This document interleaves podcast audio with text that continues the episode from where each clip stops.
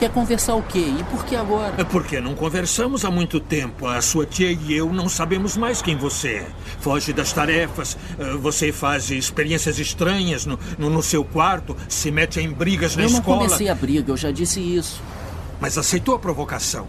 O que queria que eu fizesse? Fugisse? Não, não, você não tem que fugir, mas. É... Peter, olha, você está mudando, eu sei. Passei pelas mesmas coisas na sua idade. Não, as mesmas não. Peter, é nessa fase que um homem define aquilo que ele vai acabar sendo pelo resto de sua vida. Cuidado com o que você vai ser. Esse tal de Flash Thompson, ele provavelmente mereceu uns tapas. Mas só porque você podia bater nele, não lhe dá o direito de bater. Lembre-se, com grandes poderes, vem grandes responsabilidades.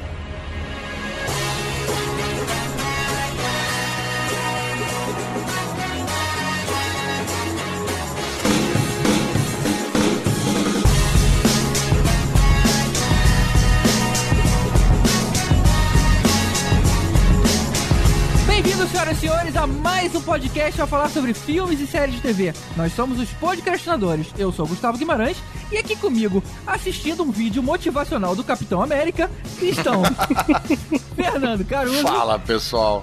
Não posso nem dizer que meu sentido de aranha está tilintando, porque não há sentido de aranha. Olha a frustração, já começou assim.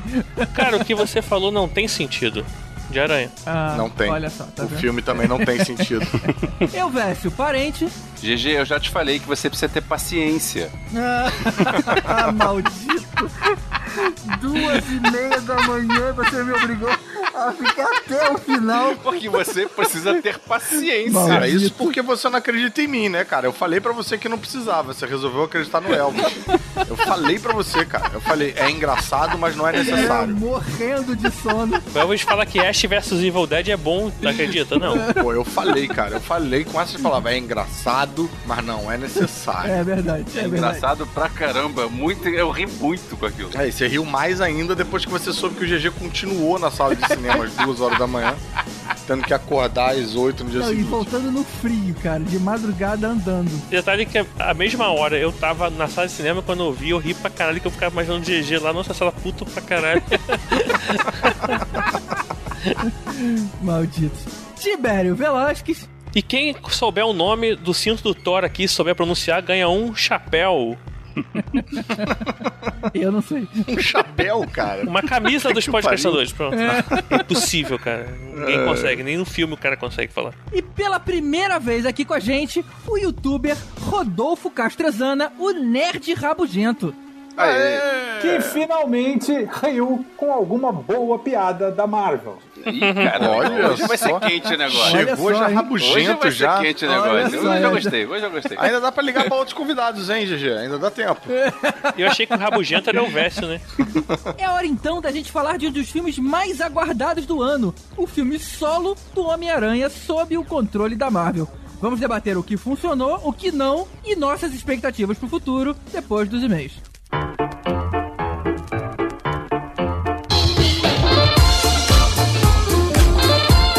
E hoje na leitura de e-mails eu tenho aqui um convidado muito especial, o ator e roteirista Felipe Folgose. E aí galera, muito bom estar aqui de novo com vocês no Podcastinadores. É, faz, um, faz um tempinho, né? Nossa última conversa, pô. Não é, cara? Foi sobre Guerra de Star Wars, né, cara? Star Eu Wars, Eu ainda sou old school, eu falo Guerra nas Eu Estrelas, também você tem falo Guerra nas Estrelas.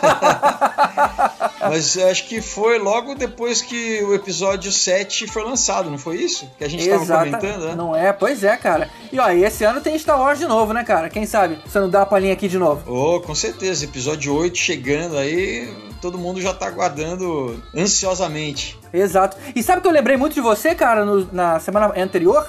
A gente fez uma apresentação ao vivo lá na JediCon. Na verdade, a gente fez um podcast ao vivo. E eu falei, cara, se tivesse que ter um convidado, a gente tinha que ter te chamado. Pô, ia ser uma honra. Eu soube que foi incrível e, e eu vou aqui na JediCon em São Paulo, assim, já, já marco presença há alguns anos e, e tô também louco para que chegue logo a data. É verdade, é verdade. Mas, cara, eu nem te liguei porque imaginei que você tivesse tão atolado com essa coisa do lançamento aí do Comunhão. Falei, cara, o cara acho que não vai ter nem cabeça pra isso. É, não, é realmente essa as semanas frenéticas, assim. Eu, hoje mesmo fiquei o dia inteiro é, embalando recompensa dos colaboradores, né? Do, do Catarse. Do Catarse, né, cara? É. E preparando tudo pra terça-feira que vem, dia 25, né? É, a gente vai ter, assim, vão ser dois eventos no mesmo, na mesma noite, né? Um na Livraria Cultura da Avenida Paulista, que é bem central pra galera, né, chegar de metrô, enfim, sair do trabalho.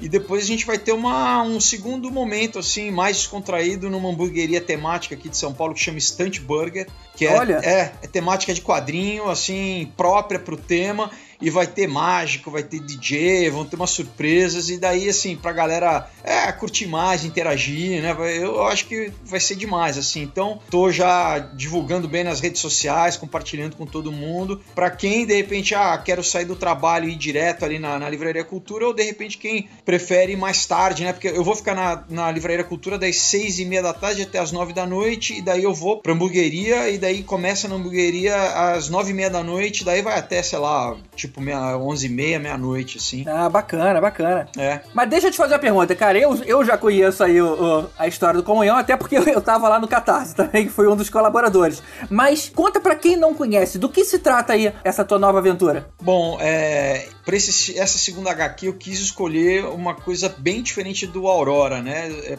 Pra até mostrar uma diversidade, assim, né? E, e é um roteiro que eu já tinha escrito há, há alguns anos, né? Na verdade, em 2006. Olha, É. cara, ficou engavetado isso, cara? Ficou junto com. Eu tenho, eu tenho vários roteiros na fila aí, né? Ah, então quer dizer que a gente pode esperar próximos aí nos Ah, próximos com anos. certeza, com Ah, certeza. Eu já tenho a continuação do Aurora pronta, inclusive, né? Já, já Olha, E já legal, fiz o cara. layout, né? Assim, eu espero esse ano fazer o catarse da, da continuação do, do Aurora para lançar no que vem, né? Mas, então, o Comunhão, eu fiz, eu estudei né, nos Estados Unidos dois anos e, e fiz vários amigos lá. E um amigo meu americano que trabalha na Paramount, né? Até hoje, ele, ele falou, pô, por que, que você não tenta... Ele leu um primeiro roteiro que eu fiz e ele falou, por que, que você não escreve um, um de terror? Eu falei, de terror? Ele falou, é, porque muita gente começa aqui, né, em Hollywood, tanto diretor como ator, enfim, é, a porta de entrada muitas vezes é filme de terror, porque é mais barato, tem um mercado grande, né, quer dizer, todo ano eles estão produzindo, tem uma demanda, e pra mim foi meio que um desafio, porque a princípio eu sempre escrevia, assim, as ideias vinham e eu desenvolvia é, em cima de uma ideia, que então nunca tinha sido, assim, uma sugestão. Aí eu comecei a pensar, falei, pô, eu, eu gostava muito de terror quando eu era adolescente, né? Aquela, eu, né, aquela, eu cresci naquele, nos anos 80, então Fred Krueger, Jason, né? Exorcista. Mas depois, assim, até parei um pouco de ver tanto gore, assim, né? Eu curtia mais suspense, um thriller e tal. Mas daí eu falei, bom, vamos, então vai ser até um desafio pra mim como escritor pegar um gênero e tornar ele meu, né? Eu falei, pô, eu tenho que fazer com que isso seja interessante pra mim, eu tenho, né, tem que fazer sentido. Daí eu comecei a pensar coisas que eu gostava, né? Então, por exemplo, eu gosto muito de fazer trilha, de estar no, no meio do mato, essa, essa coisa assim do homem com a natureza, esse conflito primitivo, na verdade, né? Porque assim, desde Aham. que desde que o homem é homem, né? Esse é um dos conflitos clássicos, assim. E, e daí entrei nessa. Um dos vieses foi esse, assim, um, de um time de corrida de aventura. Na época que eu escrevi ainda também tinha muita corrida de aventura, tipo Eco Challenge e tal. Hoje em dia nem tem tanto. Mas daí a ideia é essa, é um time de corrida de aventura gringo, né, estrangeiro, que vem para o Brasil fazer uma prova. Depois que a prova termina, eles decidem fazer uma trilha, na verdade, para ver quem é o melhor time, assim, longe da imprensa, longe, sem regras, se- sem a, vamos dizer, a organização do evento. Olha só. É, e eles acabam se, cara, se perdendo e, e o bicho pega, porque eles encontram uma tribo, eu não posso dar muito spoiler, maneiro, mas tem uma coisa meio Coração das Trevas, né? O Heart of the Darkness, assim, que até influenciou Coppola, né? No, no Apocalipse Now. Tem uma coisa assim, um pouco da loucura, né? Quando o homem sai da civilização e, e se o cara pira ou não, quando ele, né, ele tá no meio da selva, e essa coisa literalmente da sobrevivência, assim, de qual que é o limite, né? Até onde você chega sem entrar em desespero, né? Sem perder a esperança, assim, entendeu? E é por isso que eu digo que é um terror psicológico, né? Assim, não tem nada de sobrenatural, mas, cara, é uma. Enfim, um vilão a lá Hannibal Lecter, assim, uma Pô, coisa bem- muito legal, cara. muito É. legal. E eu vou te falar, cara, que o traço do desenhista tá incrível. Ah, é. Cita o nome do artista aí que ele merece, cara. É, o JB Bastos, é, não, cara incrível. Eu procurei escolher um artista que, assim, dominasse primeiro o gênero e que, e que o traço dele casasse com a história, como foi no caso do Leno Carvalho com a Aurora, né? Uhum. E, e o Bastos, ele, ele já trabalhou para algumas publicações americanas, né? Para uma editora que chama Legendary Comics, fazendo quadrinhos de terror. Então eu já sabia que ele tinha essa pegada e tô muito contente, assim, cara. Tá, tá bonito, tá, tá grande o álbum, sabe? Tá no formato é, europeu, assim. Eu toco numas questões, assim, meio polêmicas, assim, mas é, eu acho que é isso, assim, tem que Maneiro. provocar e eu, eu quero ver a resposta da galera, né? É isso aí, gente. Então, pra você que não esqueceu, no dia 25 de julho, 25 de julho é que dia da semana, cara? Terça-feira, te- terça que vem. Terça que Aqui- vem. Terça que vem aqui em São Paulo, a partir das seis e meia da tarde até as nove da noite na Livraria Cultura da Avenida Paulista. Facinho de chegar, né? Tem metrô na porta e tudo. Uhum. E depois, às nove e meia da noite, eu vou estar na hamburgueria Stunt Burger, que também é fácil de, da galera chegar e ir lá, pô, temática de quadrinho, a comida é, é excelente. E bom lembrar que, assim, quem, né, o- galera de outros estados, vai estar nas bancas também. Acho que semana que vem já tá nas bancas, então já deixo aí o convite. Quem quiser conferir, quem quiser comprar autografado, entra na, na página no Facebook Aurora HQ, manda um inbox pra mim, eu, eu mando pelo correio autografado. Quem quiser o Aurora também, entra na página Aurora HQ, eu mando autografado também. Maravilha. Mas se você quer autografado, é melhor você ir direto ali na, na livraria da cultura e pegar pessoalmente, Sim, né, cara? é, é, não, isso é pra galera, né? Eu sei que podcast, podcastinadores Ah, é, é- é ouvido, é ouvido no Japão, na, na, na, é. na Islândia. Não é, cara? Não é? Olha só. É isso aí. Em Tatooine, então a galera, a galera de Hot, quem quiser, a gente manda pelo, né, pelo salto hiperespaço, chega aí pra É. vocês. É isso aí, cara. Bacana, Felipe. Legal, então o recado tá dado. Eu vou estar lá também no dia 25 é, e espero que tenham outros ouvintes lá que vai conversar lá com a gente. Valeu, pô, brigadão aí pelo espaço mais uma vez. Deixa um abraço pra toda a galera. É, e, pô, próximo vamos ver um tema aí que eu quero, né, participar com vocês de novo aí, pô. Sem dúvida, sem dúvida, vai ser um prazer. Então hoje, hoje a gente não vai ler e-mail, até que esse papo ficou foi muito mais interessante e a gente não vai estender mais. Eu só quero agradecer os nossos padrinhos, especificamente os nossos iodas Mário Rocha, Sérgio Salvador, Rogério Bittencourt de Miranda, Marcelo Petego, Éder Fábio Ribeiro, Alberto Camilo, Carolina Lindoso Nietzsche, Draco e Luiz Eduardo Birman. O nosso Super Saiyajin Fábio Bentes e o nosso Mestre dos Magos Alexandre Mendes e Walter Dias. E por último, agradecer ao nosso Marcelo Pereira pelo 3D da arte de capa desse mês. Muito obrigado, Marcelo. Como sempre, seus 3Ds são espetaculares que nem o Homem-Aranha. E Gustavo, se eu quiser, eu, Felipe Folgosi, aqui um Padawan, mandar um e-mail pra vocês, como eu faço? Opa! Padrão, é ótimo. Manda e-mail para contato arroba podcrastinadores.com.br ou você pode comentar aqui no nosso post no podcrastinadores.com.br ou no post lá no Facebook, que é facebook.com.br podcrastinadores. Ou seja, canais você tem vários à disposição. Pô, maravilha. Agora o desafio da noite. Fala podcrastinadores três vezes seguidas, rápido. podcrastinadores, podcrastinadores, podcrastinadores. Ah, aí sim, é o teste de fogo. Você tem que treinar.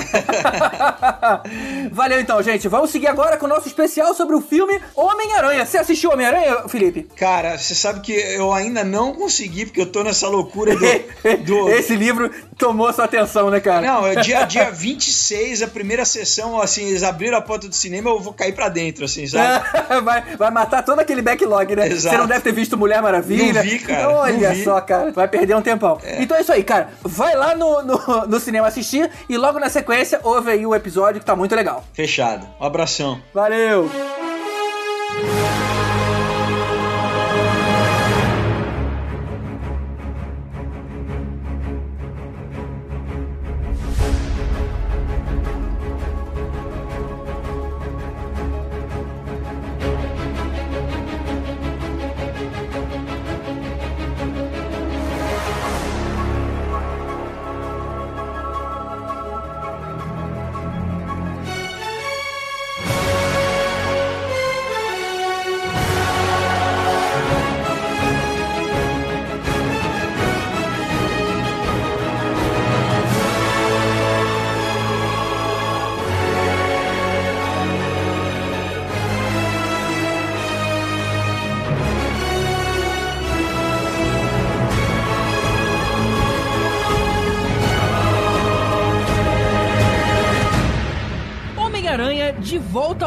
O segundo reboot da franquia, marca o retorno do personagem ao controle da Marvel, o que deixa até uma entrelinha nesse título, mostra que quando deixa na mão da Marvel, a coisa sai direito.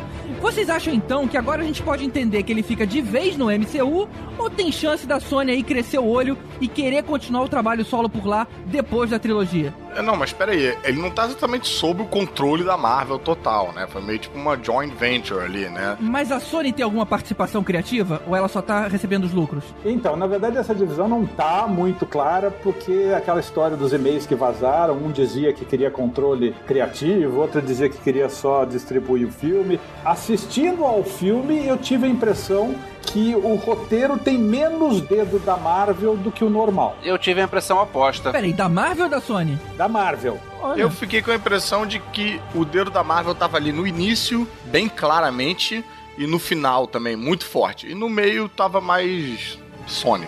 Eu não sei, eu, é, tipo, tem a pegada da Marvel, obviamente, mas eu, eu achei que, na verdade, a Sony pegou, deu aquela maquiada pra mostrar que agora o Homem-Aranha está no universo da Marvel, pra todo mundo ficar feliz com isso, mas ainda assim parece que eles tiveram um, um controle criativo um pouco diferente. Eu senti esse filme bem diferente dos outros filmes da Marvel. Eu não percebi tanto essa diferença, Eu não. também não senti, não. A impressão que eu tenho é assim: os outros filmes da Marvel, eles são filmes meio fast food. Eles têm um padrãozinho que os diretores seguem porque é a fórmula que faz sucesso. É. Esse Homem-Aranha, ele não segue aquela formulinha tão quadradinha da Marvel. Ele, ele dá espaço, por exemplo, pro Peter Parker na escola. Ele dá, ele dá um espaço É. pro Peter Parker não ser Homem-Aranha. Sim, mas também a gente tem que levar em consideração, Rabugento, que esse é um filme que, por definição, ele sai dos moldes, não por ele é, não estar na tutela da Marvel, mas por eles estarem decidindo fazer um reboot aonde a origem já aconteceu. Então é um reboot como se fosse o Homem-Aranha 2, vamos supor.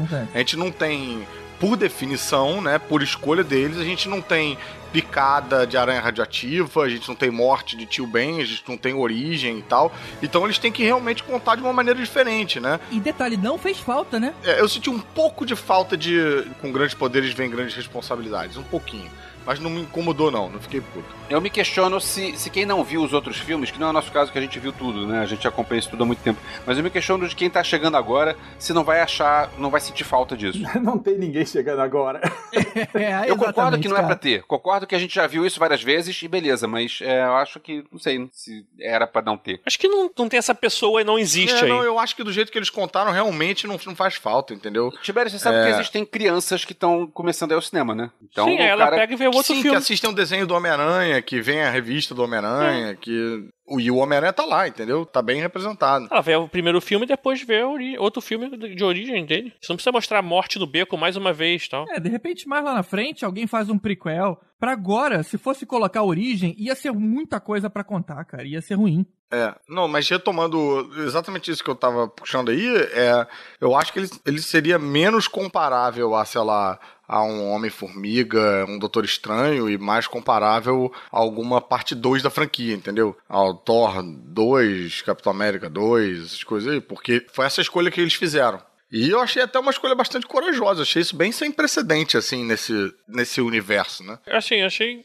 interessante, cara, fazer. Eu não, não aguentaria ver de novo outra introdução da história. Eu acho que funcionou bem. Acho que tinha a cara da Marvel, sim. Sei lá. Eu achei mais Marvel do que Sony, apesar de que você saber que a Sony devia estar perto o tempo todo observando aí, até porque ela já pensa nos próprios filmes do, do universo alternativo e tal. Foi uma coragem que faltou pro pessoal da Warner, a galera da DC, na hora de botar o, Batman no Batman vs Super-Homem, fizeram questão de encaixar ali lembranças e tal, de novo, da morte dos pais do Batman pela enésima Mas, vez. cara, rapidinho, toda é, é, revista do Batman, por exemplo, graphic novel, qualquer história isolada tem a maldita lembrança. Então, na verdade, eles estavam fazendo mais do que eles sempre fizeram a vida inteira. Não, não foi estranho por conta disso. Já o, o Homem-Aranha não, cara. O Homem-Aranha não sei não, cara. Não é toda não, GG. Você tá exagerando bastante, cara. Não, cara, mas as graphic novels, pelo menos todas as que eu comprei, e olha que foram muitas, sempre tinha aquele momento no início que mostrava o colar de pérola, eram algumas imagens jogadas. Sim, mas por quê? Porque a graphic novel, ela tem o intuito de pegar um público de primeira viagem, né? Agora, teoricamente, o, aquele, aquele Batman vs Super-Homem era pra ser, tipo, quarta aparição do Batman, apesar de ser outro ator, naquele universo ali, né? Não era, tipo, a primeira vez, né? Mas independente de qualquer coisa, se você pensar, esse Homem-Aranha provavelmente é o primeiro filme de super-herói que não tem origem. É, É, concordo provavelmente. E quando você fala de coragem, cara, eu ainda lembro de outras coisas, outros elementos que eles colocaram aí, que eu também achei igualmente corajoso. Principalmente, por exemplo, essa coisa de esse ambiente escolar, com pessoas que se parecem que estão na escola, não era o caso lá do Tobey Maguire, e principalmente, que eu diria que é a minha grande crítica, mas a gente fala um pouco mais depois, a, a roupa excessivamente tecnológica dele. Mas, ou seja, são elementos novos na história que eles fizeram de propósito para que não se confundisse com o que foi feito já no passado. Aí, já que você falou do passado, vamos, vamos começar do começo? Vamos começar do começo.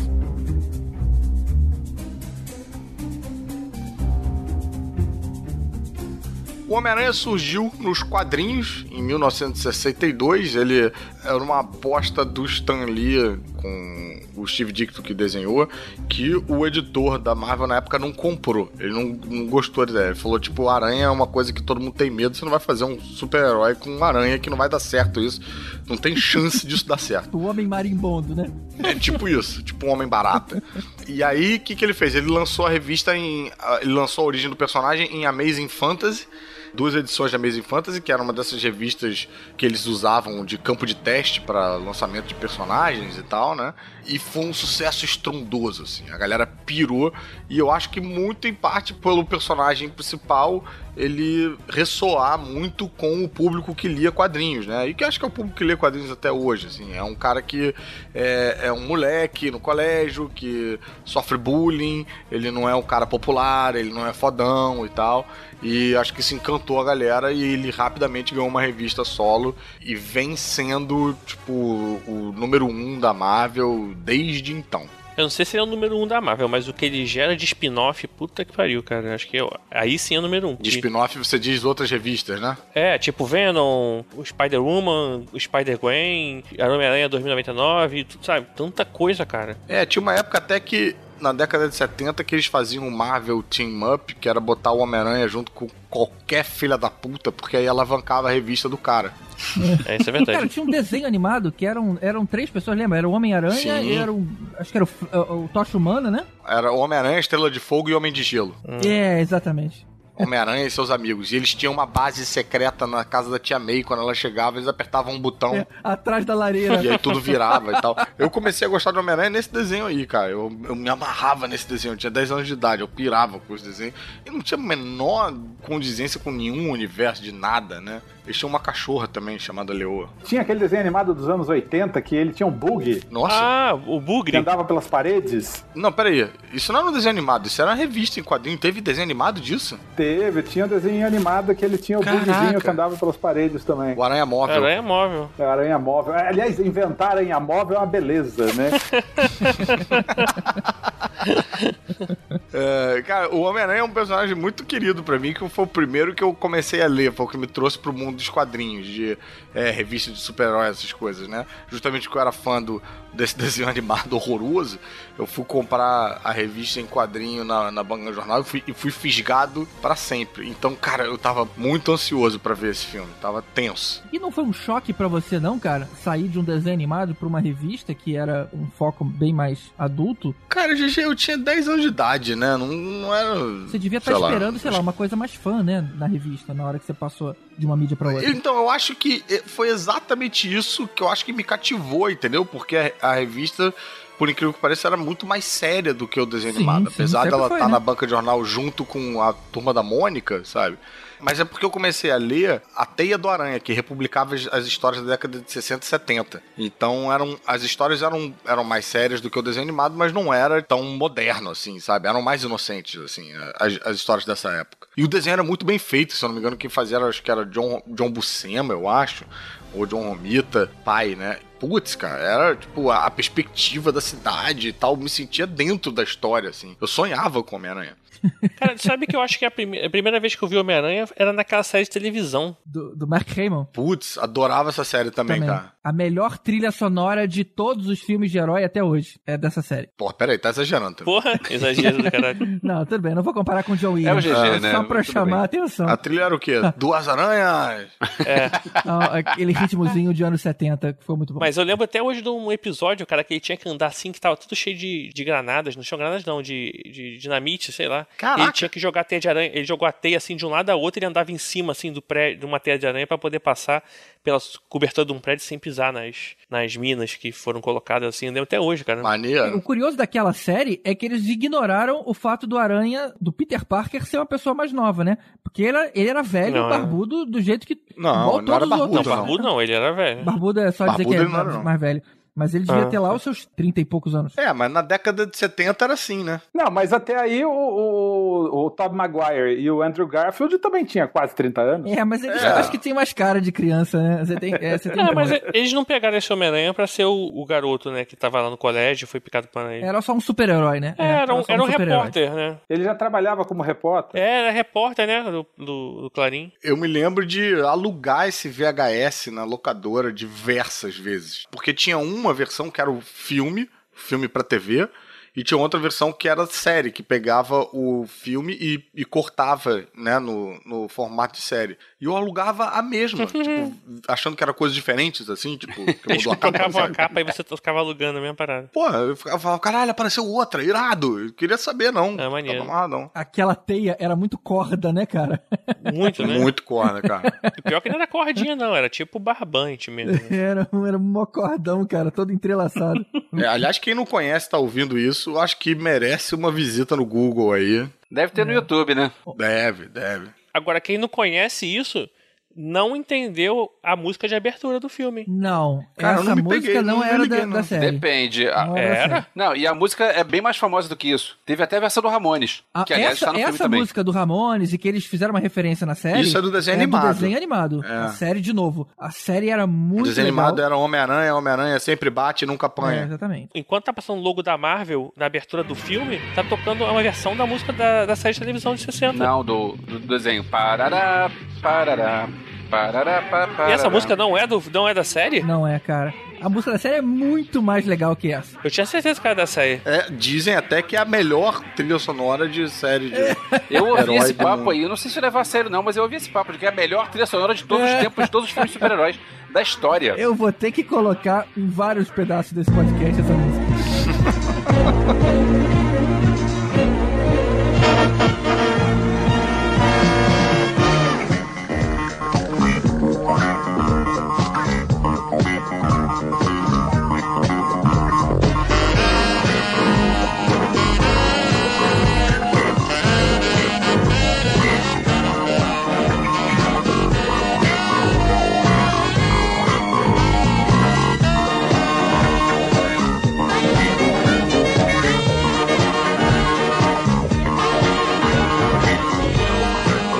como eu tava, pô, como eu tava dizendo, eu tava, eu tava tenso pra ver o filme e eu consegui, eu consegui escapar de todos os trailers e de todos os teasers e de todos os é, é, reviews e, e matérias, especulações, todos eu vi, eu sentei pra ver o filme como se fosse Como se fosse sua primeira vez. 1990, sabe? Tipo, sem ideia nenhuma. O Caruso escapou de tanta coisa que quando acabou o filme ele tava, ele tava do meu lado. Ele saiu embora, ele foi embora sem se despedir. tipo, fui. Pra não dar tempo de, de ninguém dar spoiler pra ele do que ele não viu. Tá? Do filme que eu vi. Do filme que ele acabou de ver. Ninguém coment... não, não ouvi nenhum comentário. Ah, eu, eu, eu senti. Não, quero saber. Ah, mas eu achei. Não quero saber. Foi, saiu correndo. Não, mas bom, pô, eu expliquei, rolar, eu tinha rolar. gravação, foi mal, cara. Pô, mas, cara, é maneiro você conseguir fazer hoje em dia, vai, é maneiro. Cara, eu fiquei. Vocês têm noção do quanto eu não sabia porra nenhuma do filme? Eu fiquei chocado de ver o Michael Keaton no filme, não sabia que ele tava no filme, cara. Caralho, não, isso Ele sabia. tava bem, né, cara? Aquela cara meio de. Porra. Aquele filme que ele fez em plano de sequência, como é que era o nome? Birdman. Birdman. Caramba, ele tinha um quê de Birdman aí, não tinha não? Tinha. Cara, o Michael Keaton tava muito bem. Eu gostei muito do personagem e do ator. Eu achei que foi Sim. tanto o personagem, que é aquele negócio que não é um, um vilão característico de quero conquistar o mundo. Não, ele é um cara que ele tava na hora certa, no lugar certo, resolveu cometer o crime que ele ia se dar bem com isso. Não é- ele não quer fazer mal aos outros, ele só quer se dar bem e vai atropelar quem tiver no caminho, tá? Não tô defendendo ele, não. Mas é, é- é um cara que, que é crível. Ele tinha uma motivação bem realista, né? Pois é, e o ator tá muito bem. O Michael Keaton tá mandando muito bem. E o curioso é que o Abutre foi meio que um pouco lá o estopim da briga do Sam Raimi, que fez com que ele saísse da franquia e começasse essa sequência de reboots, né? Porque o Sam Raimi queria usar o Abutre no terceiro filme e não deixaram, porque não queriam um velho no filme. Aí ele teve que usar o Venom. E ele, ah, aceitou, tá na meio contra gosto, mas ficou puto. E tava cotado, parece que o Ben Kingsley foi cotado e o John Malkovich foi cotado pra ser o, o Abutre. O John Malkovich E- ia ser maneiro, hein? É, pô, ia ser bem foda. Acho que o Ben Kingsley combinava mais. Cara, os dois eu acho que eram bem tiro certo. Agora, pô, a surpresa é o Michael Keaton ter sido, porra, foda pra caralho. Aí é curioso que o primeiro filme da mão, com essa mãozinha da Marvel aí, que a gente não sabe, né, até quanto de mão ela tem ali, ter sido exatamente com o Abutre e ter sido pô, uma decisão tão acertada assim, né? Deixa eu só falar uma coisa. É, vocês estão meio surpresos com o Michael Keaton. Eu acho que o Michael Keaton é um puta ator que ele meio que se queimou quando ele fez o Batman, porque as pessoas, ele era desconhecido, as pessoas queriam um nome super conhecido quando o Tim Burton foi escolher ele, mas eu acho que ele é um puta ator, eu acho que as coisas que É, ele também faz, gosto dele pra até caralho. mesmo as comedinhas toscas que ele fazia, tem uma lá que tem quatro, ele faz quatro personagens, tem uma que ele é um maluco, ele, ele cuida de uns malucos andando pela cidade. Eu acho o Michael Keaton um puta ator. O Beetlejuice dele é bem legal. Bem foda. É, é verdade. Tem um amigo nosso que na época, que já era crítico na época que passou o primeiro Batman, ele falou que ele não levava a sério porque o cara era o Mr. Mom. Como é que o Mr. Mom, que é um cara que faz comédias, é, comédia de família, vai ser o Batman? Não pode ser. Mas vocês gostaram dele como Batman? Eu gosto, eu, Eu gostava pra caralho. Eu nunca curti Sim. muito ele como Batman. Porra, foi meu primeiro Batman, cara. Que isso, É. cara? Tá maluco? Achei estranho. Não, mas aí é uma questão do, do, do emocional, né? Foi o primeiro Batman. Eu É. adoro. Se fosse, sei lá, o, o, o Zé Ruela da esquina, eu ia gostar. O primeiro Batman. É, isso pode acontecer também. Eu nunca vi com o Zé Ralo da esquina, mas com ele eu gosto. Mas o que eu posso fazer, cara? É a minha realidade, né, cara? Ele foi o meu Zé Ruela da esquina, cara. Ele encantou meu coração. Mas ele ali no Birdman, quem duvidava do talento dele, descobriu por que, que ele é a estrela que é, né, cara? Ah, porra, Realmente. ele em Robocop manda bem pra caralho, É cara. mesmo, no Robocop. Pois é, Ele confunde o Tibério até hoje, que acha que ele teve poderes mesmo no filme, né? exatamente. Ele tem poder de voar. eu senti, eu senti falta de alguém fazer uma piadinha de Birdman com o Michael Keaton. Podia ter, né? Ele se auto-intitular Birdman e, o, e alguém falou, tipo, ah, você é um abutre. Eu falei, não, eu sou um Birdman. Pô, podia fazer uma piadinha com o Batman que ia ser foda. Ele falou assim, I'm a Abutre. Também ia ser maneiro.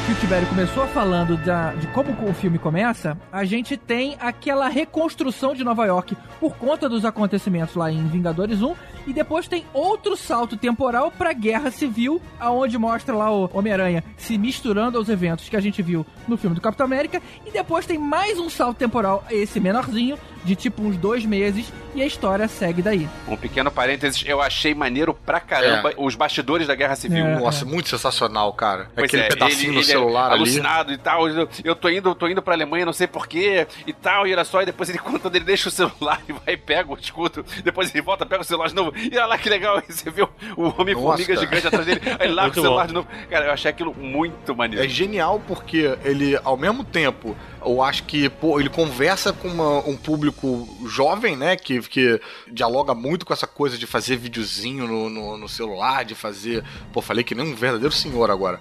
Fazer.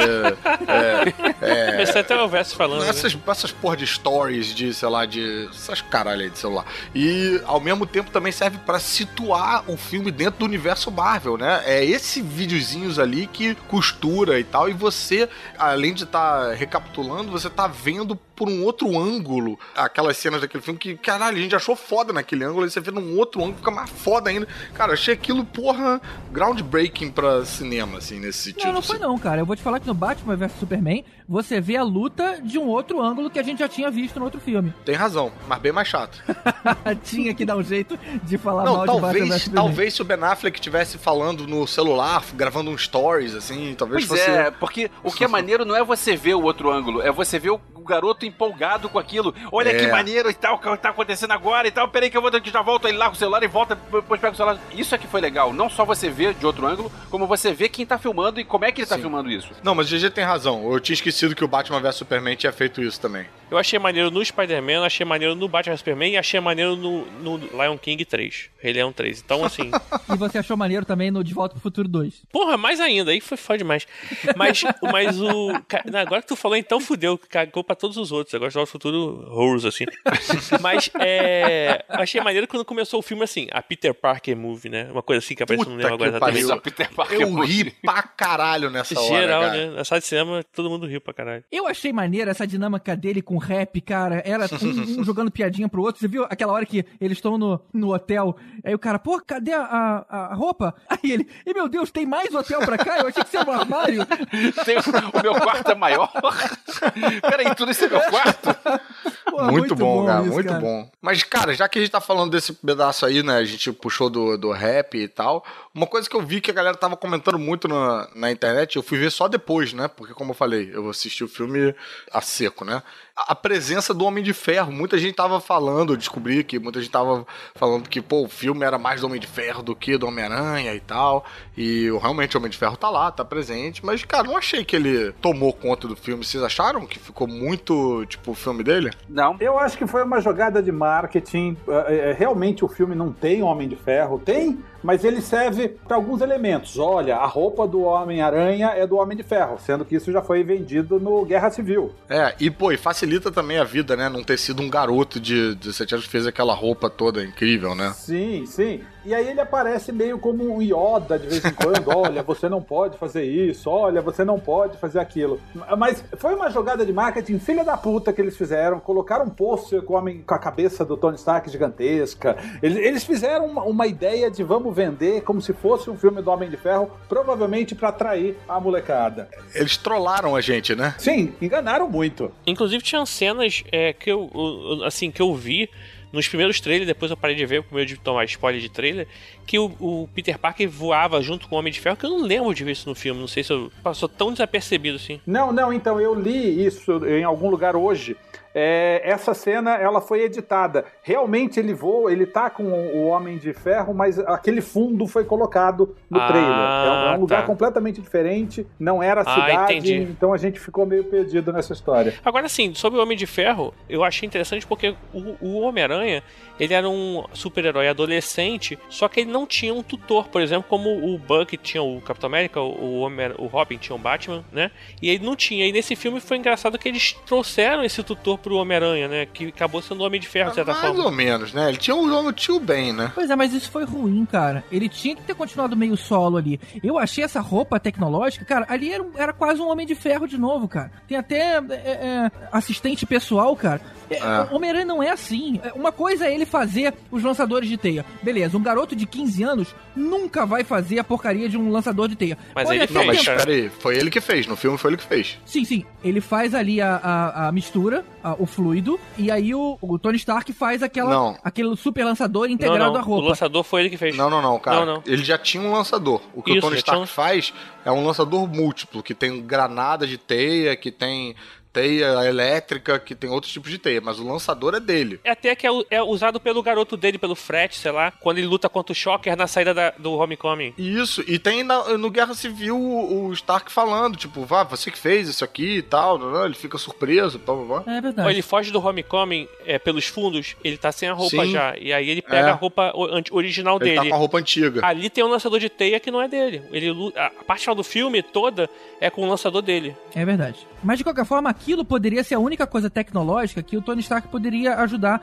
Agora, porra, um drone voador, sabe? É, Eu achei demais. Uma asa que você. que te ajuda, um paraquedas que salta das costas. É. É, demais, cara. O Homem-Aranha não é assim. Ele é mais roots. Essa é a graça dele. Pois é, cara, eu concordo com você em termos de conceito. Pô, Homem-Aranha não tem nada a ver com essas paradas tecnológicas, mas na forma como eles fizeram no filme, isso não me incomodou. Eu achei que isso deveria me incomodar mais, ainda mais eu sendo, pô, um fã tão caxias de Homem-Aranha, mas é porque o- ele tá o tempo todo descobrindo essas paradas e chocado com essas paradas. Eu acho que isso dava uma dinâmica engraçada, entendeu? Pois é, sabe qual foi a impressão que me passou? Que aquele amigo dele podia usar roupa também. já que a roupa era toda muito Ah, poderosa. Tá, beleza, podia, mas, Ah, cara, ia- não ia escalar Se a o Tony cara, e o- é um cara normal usando uma armadura, aquele garoto gordinho podia também. Não ia escalar a parede, não ia ter super força, não ia ter o equilíbrio, a agilidade de uma aranha. Pois é, tem Não isso. ia ter força, Mas, mas... de novo a gente entra na história do Tony Stark ser o Yoda dele. O Tony Stark fala: Ó, se você acha que você é a roupa, então você não está pronto para ser o Homem-Aranha. É. Mas eu também acho que o próprio filme dá uma resolução nisso quando tira a roupa do Homem-Aranha. Mais ou menos fala: Ó, o Homem-Aranha Roots está aqui, ó. É, você tem que fazer por merecer esse uniforme, né? O, o- a temática do filme é meio essa. Já, já- vocês já pensaram como vai ser o Homem-Aranha com aquela outra roupa que o Tony Stark apresentou no final? A- aquela roupa de Power Ranger novo, é isso, né? Naquela cena do final, eu tava tenso achando que ia ser, que ia ser vermelho e amarela. Que Eu acho a que aquela roupa do- não vai rolar, não. Que ele É, usa no Guerra Civil. Foi a que eu vi, cara. Quando apareceu ali, eu eu vi a Guerra Civil ali. É, essa trama dele ter uma roupa feita pelo Homem de Ferro, pelo Tony Stark, foi feita nos quadrinhos também em 2006, em Guerra Civil, quando o Stark fez um uniforme novo pro Homem-Aranha, que era, era vermelho e amarelo, e que tinha várias paradas e que o Homem-Aranha ficava descobrindo também. Tinha pernas mecânicas, tinha vários outros gadgetzinhos. Não, acho que não tinham tantos quanto tem nessa, no, no filme. Mas, cara, eu acho que pô, o Nerd Rabugento foi bem no alvo aí, cara. O filme aborda exatamente essa questão, assim, de que não é sobre a roupa, é o valor que você tem que ter pra usar essa roupa, né? E, cara, e o Homem-Aranha não é só quando ele levanta lá aqueles entulhos todos e tal. Se fosse o gordinho amigo dele, tinha morrido, né? É, o gordinho não. não. Queria ver o gordinho É. levantar. Nossa, aquela hora dos escombros, cara, você vê o desespero dele, cara. Aí a gente vê, um, primeiro, como o ator é bom e como a situação ali foi muito real, né? Ele se viu em desespero, cara. O garoto de 15 anos assumiu ali. Cara, e aquilo é tirado dos quadrinhos, assim, caralho, certinho, cara. Aquilo é uma história mesmo? Teve isso nos classicaça. Teve. Amazing Spider-Man, sei lá, 33, assim, é da antigaça.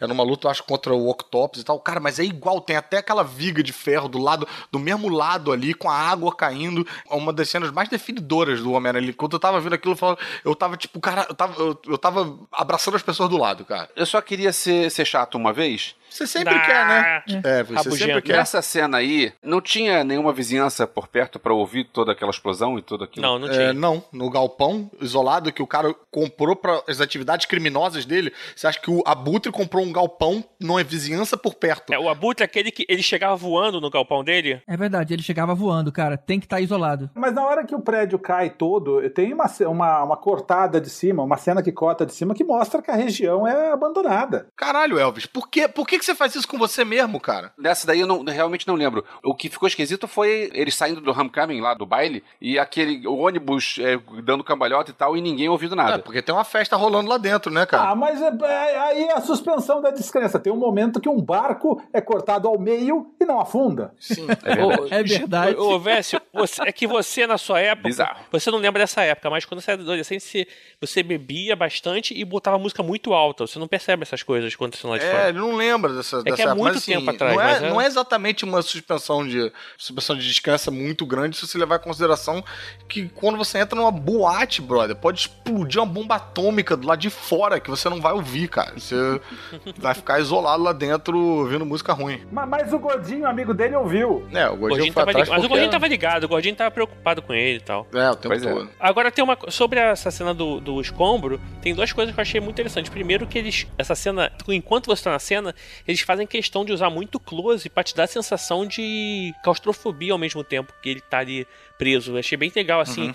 Inclusive, parabéns aí pra edição de, de fotografia e de som, que eu achei muito Ah, bom então o pessoal que tá ouvindo a gente aí, que trabalhou no filme, recebeu parabéns do Tibério. Eles, claro, estão ouvindo, né? E outra coisa nessa cena eu também que me lembrou muito o Homem-Aranha 2 do Tobey Maguire, né? Porque também tem aquela luta contra o Octopus também que acontece uma situação parecida de caindo as coisas, tá, ele tá com a Mary Jane lá. No final acaba que o Octopus acaba que não sobrevive e tal. Mas essa cena que ele sai do, do Homecoming, cara, e aparece ele correndo entre as, as casas, fez aquela referência pra Ferris Bueller, cara. Muito Pô, legal. muito- Não, fez muito e bom isso. assinou, né? Porque mostra o filme ali, né? É, mostrou no vídeo, É né? tipo, caso você não tenha entendido. Eu li não sei aonde que o diretor John Watts queria fazer é, referências ao é, John Hughes e, e, inclusive, não era só isso. A personagem daquela esquisitona seria também uma, uma homenagem a Elixir no Clube dos Cinco.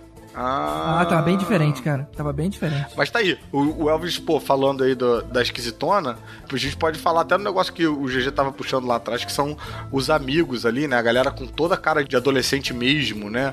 No colégio e tal. E isso é um negócio que, pra quem é fã dos quadrinhos, caralho, dá um nó na cabeça loucaço, porque eles estão misturando os universos, o universo Ultimate e o universo normal, que é o 616 da Marvel. E já tá misturado, né? Agora, depois do Guerras Secretas, misturou mesmo. Então agora não misturou, mas realmente ficou Não, confuso, o que né? eu quero dizer é do. Pô, no, no cinema a gente tem pela primeira vez referências aí bem diretas, né? De que existe um Miles Morales. Porque o cara que aparece comprando as armas dos capangas do Abutre, que é o maluco do Community. O Aaron Davis. É o Iron Davis, que é o tio do Miles Morales, que nessa versão reformulada. Bem, pra quem não sabe, né, tem o universo da Marvel, é o universo clássico e tal, e aí no final dos anos 90, no início dos anos 2000, é, eles reformularam o universo pra quem tava chegando, sei lá, acompanhar umas histórias do zero, né? Eles criaram o universo Ultimate. Muita coisa dos filmes beberam um pouco ali na água e tal, do universo Ultimate. E o que aconteceu ao longo de vários anos de história do universo Ultimate, eles mataram o Peter Parker. Eita. Peter Parker morreu e quem assumiu o lugar dele foi o Miles Morales, com todo um núcleo de família do Miles Morales. E o curioso que o Brian Michael Bendis fez com esse, essa nova origem é que se o tio do Peter Parker, o tio Ben, era uma boa influência, o tio do Miles Morales era o contrário, era uma má influência e queria que ele ficasse roubando coisas com ele, era o gatuno. E aí ele, ele rise to the occasion quando ele confronta o tio e fala: Não, vou fazer essas coisas. Não. E esse tio tá nesse filme. E o filho da puta ainda vira e fala: Cara, eu não quero que nada aconteça de ruim em Nova York, eu tenho um sobrinho aqui no. É verdade, no né? Ficou muito né? bom, cara. Caraca, quando ele falou isso, eu tava falando, não tô acreditando, não tô acreditando.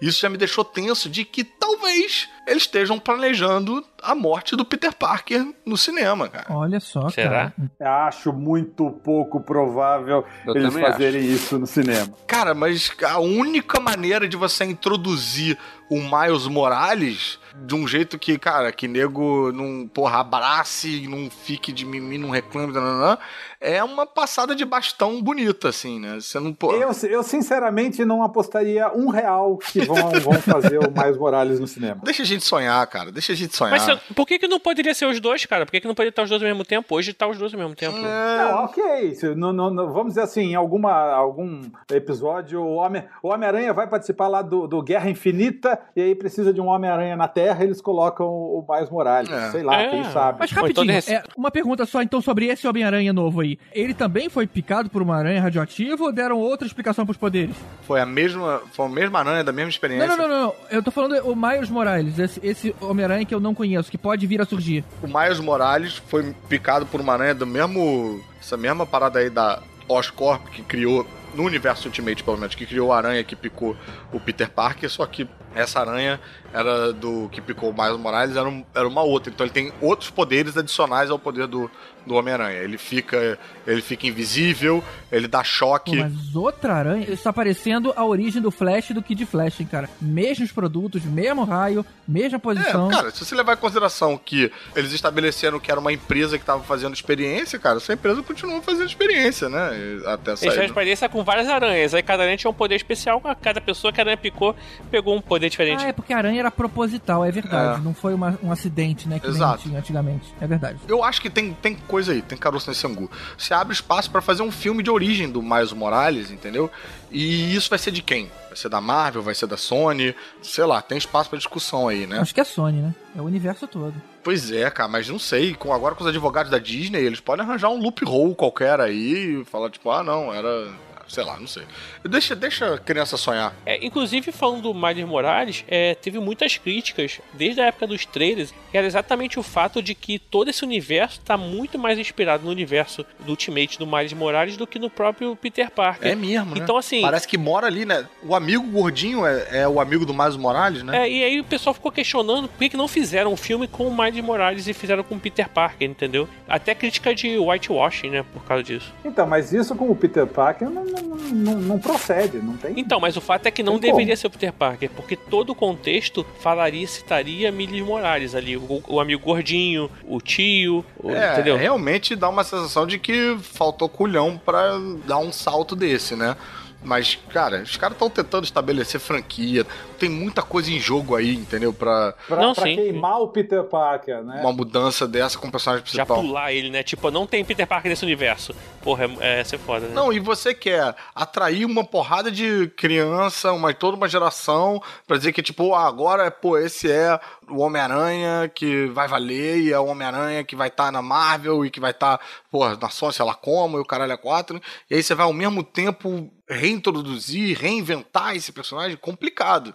Mas eu fiquei feliz de ver que me parece que tem planos ali, não sei quais, mas tem planos ali pra o Miles Morales aparecer. E isso vai ser muito bacana, né, cara? É, isso é verdade.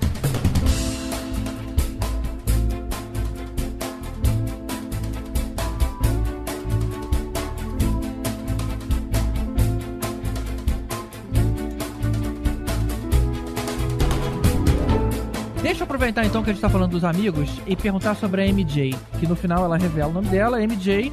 Não sei se aquilo tem Eu uma fiquei referência no nome. bolado com essa cena. Bolado. Pois é, a minha pergunta pra você é o seguinte: é a Mary Jane mesmo ou é só pra dar uma, uma provocada de que alguém pode ser? Porque ele é muito diferente da Mary Jane que a gente, eu pelo menos, sempre acompanhei. Mas eu não sei os novos universos. O diferente, não acho que seja exatamente muito problema. O maior problema é a Mary Jane não ser Mary, ser Michelle. Tipo, what the fuck? É porque, por exemplo, a gente viu É. a Jean Stacy ali. Ninguém em nenhum momento falou o nome dela, mas a gente reconhece a Gwen Stacy ali.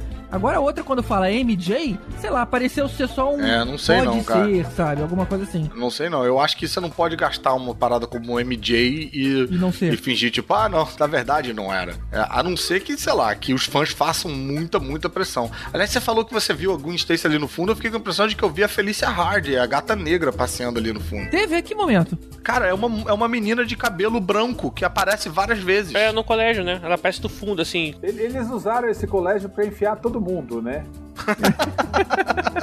Esse colégio tá. É, se você. Aqui tem que ver de novo dando pause pra ver a galera que tá ali. Que deve ter. É. Deve ter todo mundo ali. Deve ter. Agora, eu achei com certeza que a MJ é, é a- seria a, a futura. A Michelle. Mary Jane. Talvez Michelle fosse um apelido, porque não fala na hora nenhuma que. Ah, Alguma pô, coisa a assim. Michelle, apelido de Mary, é meio esquisito, né? Ela não gosta, de repente, do nome dela, pô. Sei lá. De repente É, ela não gosta, a gente sei. não gosta. E o, e o Flash Thompson, cara? Vocês gostaram? Porque ele é bem diferente também do, do tipão É. jogador de futebol que a gente conhece. Cara, eu gostei, porque eu achei interessante que eu acredito que esse lugar do bullying do cara atlético um pouco no passado, é uma referência nossa.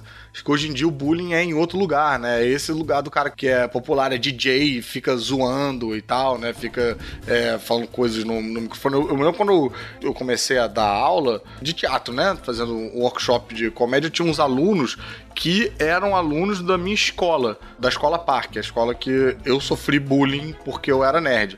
Os moleques eram, tipo, nerdaços, assim, mais nerds do que eu. O que me falaram é que a situação agora era invertida, que os nerds é que eram populares e os caras que eram atléticos, surfistas e tal, eram zoados porque eram lesados, burros e... Porque não, enten- não entendem nada de quadrinhos. Olha só. O que, que é o mundo? Não século sabe passado. filme. Vai no cinema, não pega nenhum easter egg, né? Seu merda. Os tempos realmente mudaram. É, não é? realmente mudaram, né? Uma, uma coisa interessante é que eles realmente, nesse filme, eles colocaram uma diversidade de, de raças. Sim. Né? Ali tem, tem gente de tudo quanto é canto do mundo. Parece que eles estão tentando muito compensar o, o Peter Parker branquelo no primeiro plano o tempo todo. É verdade. Então, mas eu, eu acho que eles compensaram. O, por exemplo, o fato da filha do Abutre ser negra, Uhum. com, com a mãe ser negra, eu achei bem interessante. Isso até fica bem claro. Na hora que a mãe aparece, a mãe tem um destaque pra todo mundo olhar. Nossa, a mãe dela é negra. É, não, e, e Eu- eu, achei dessa. bem pensado porque você não tem como imaginar que ela vai ser filha daquele cara, né? Porque você tá, sua cabeça tá em Exatamente. outro lugar e tal. E eu, como também não tinha visto nada, meio fiquei boladaço também com essa cena. Eu ia perguntar isso, que eu não, não leio, não, não li nenhum quadrinho, então não sabia de nada. Essas referências todas que vocês estão falando dos personagens, pra mim, fué, como diz o nosso amigo Caruso. Eu ia perguntar se tinha alguma coisa, eh, se já era previsto a menina que ele gosta ser filha do, do Não. porque pra mim aquilo foi um negócio de, ah, maneiro!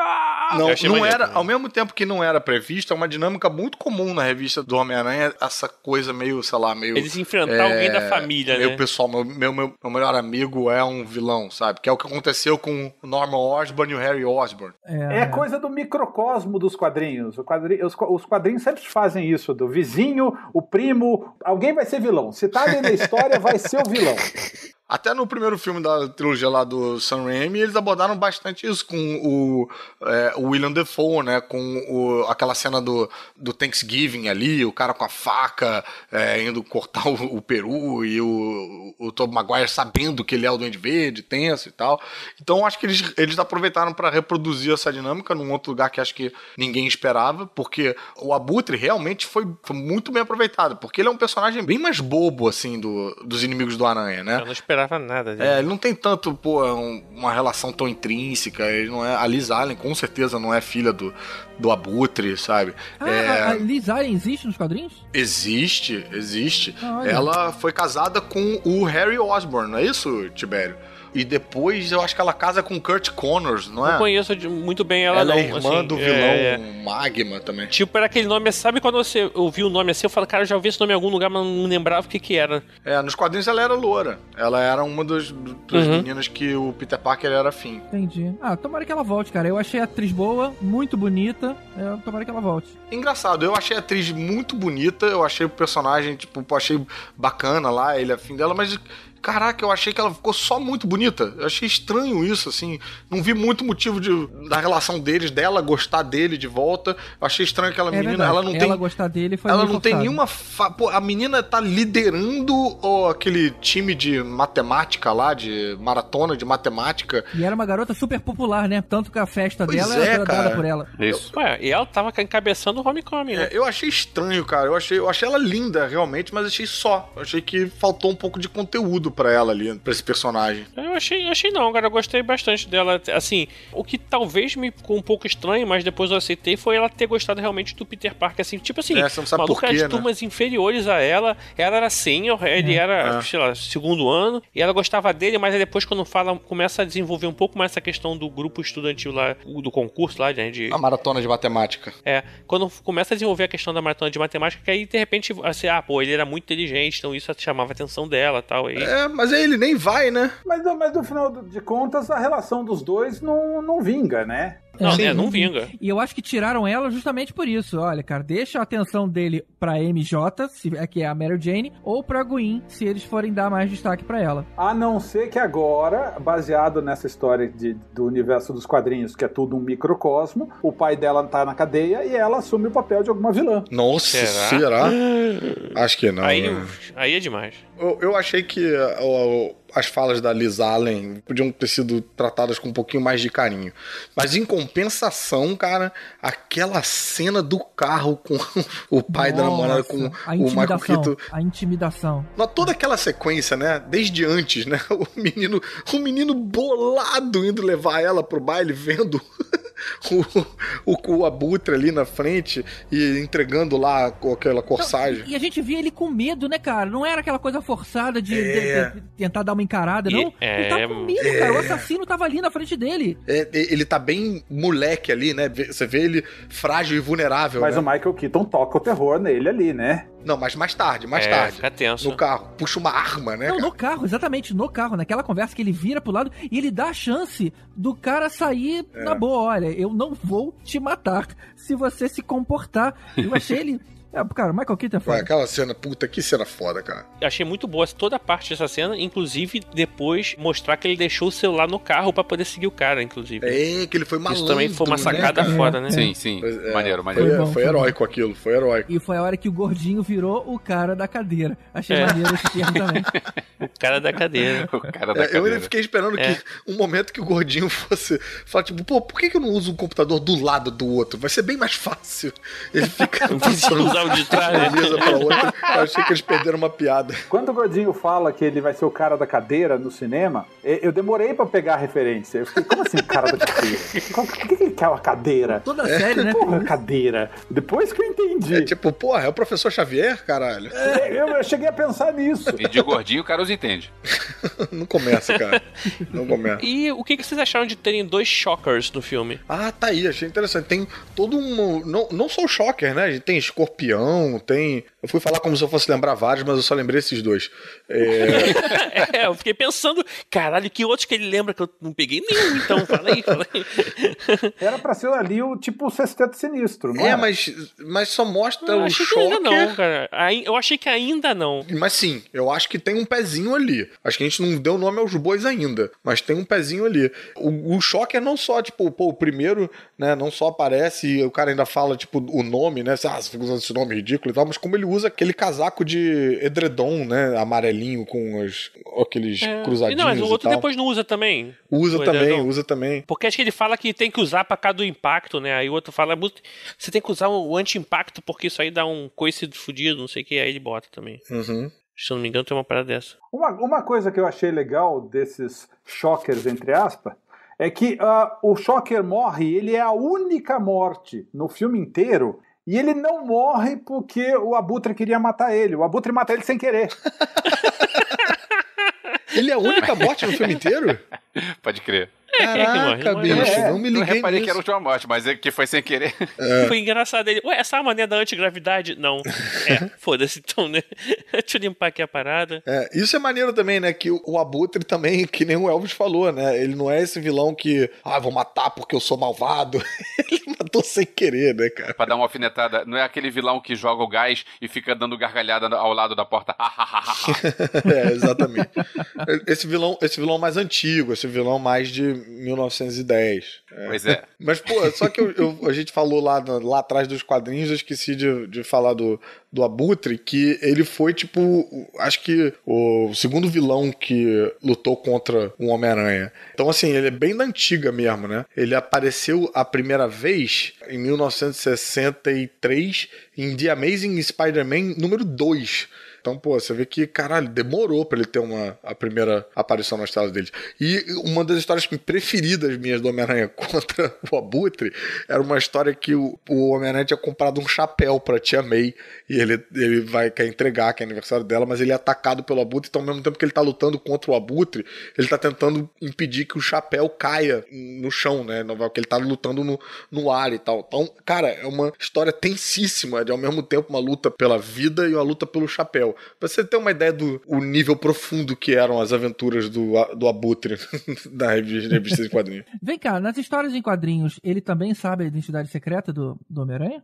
Não, quer dizer, deve ter, em algum momento deve ter sabido, mas Ah, não era cara, uma. Todo mundo uma vez soube, assim. É, era aquela não era uma questão. Não, Não é era... tão guardada, não. Não, mas a questão é que assim, não era uma questão inerente a esse personagem, entendeu? Isso era mais uma questão, por exemplo, do Duende Verde, isso foi mais uma questão mais tarde do Dr. Octopus, que depois até trocou de corpo com o Peter Parker, mas não Ah, era. Isso que eu ia falar. É, cara, Será que aquela armadura também não tem uma anos. referência um pouco a esse drone e tal? Total! Não! Sabe onde tem a referência, cara? Na hora que ela. Toda vez que ela fala kill mode, o olhinho fica escuro. É. Que né? nem o Homem-Aranha Superior, cara. Putz, esse filme é cheio de easter egg, cara. A gente tem que falar disso.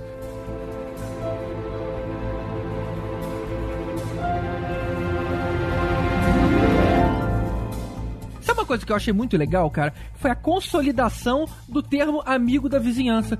Que isso, na verdade, o Tony Stark ele fala meio de, de forma depreciativa. Não sei nem se foi ele ou se foi o rap. Foi um dos dois? Não foi ele. Não, foi ele, foi ele mesmo. Foi ele, né? E era realmente o que ele tava fazendo ali, né, cara? Cuidando da região aonde ele mora. É, não, falando tipo, pô, por que que você não desiste de ser tipo um mega super-herói e volta a ser aquele amigão da vizinhança, Homem-Aranha, que ajuda as Ei, pessoas? ele fala meio despreciativo, cara. É. E é o termo que ficou consolidado, né?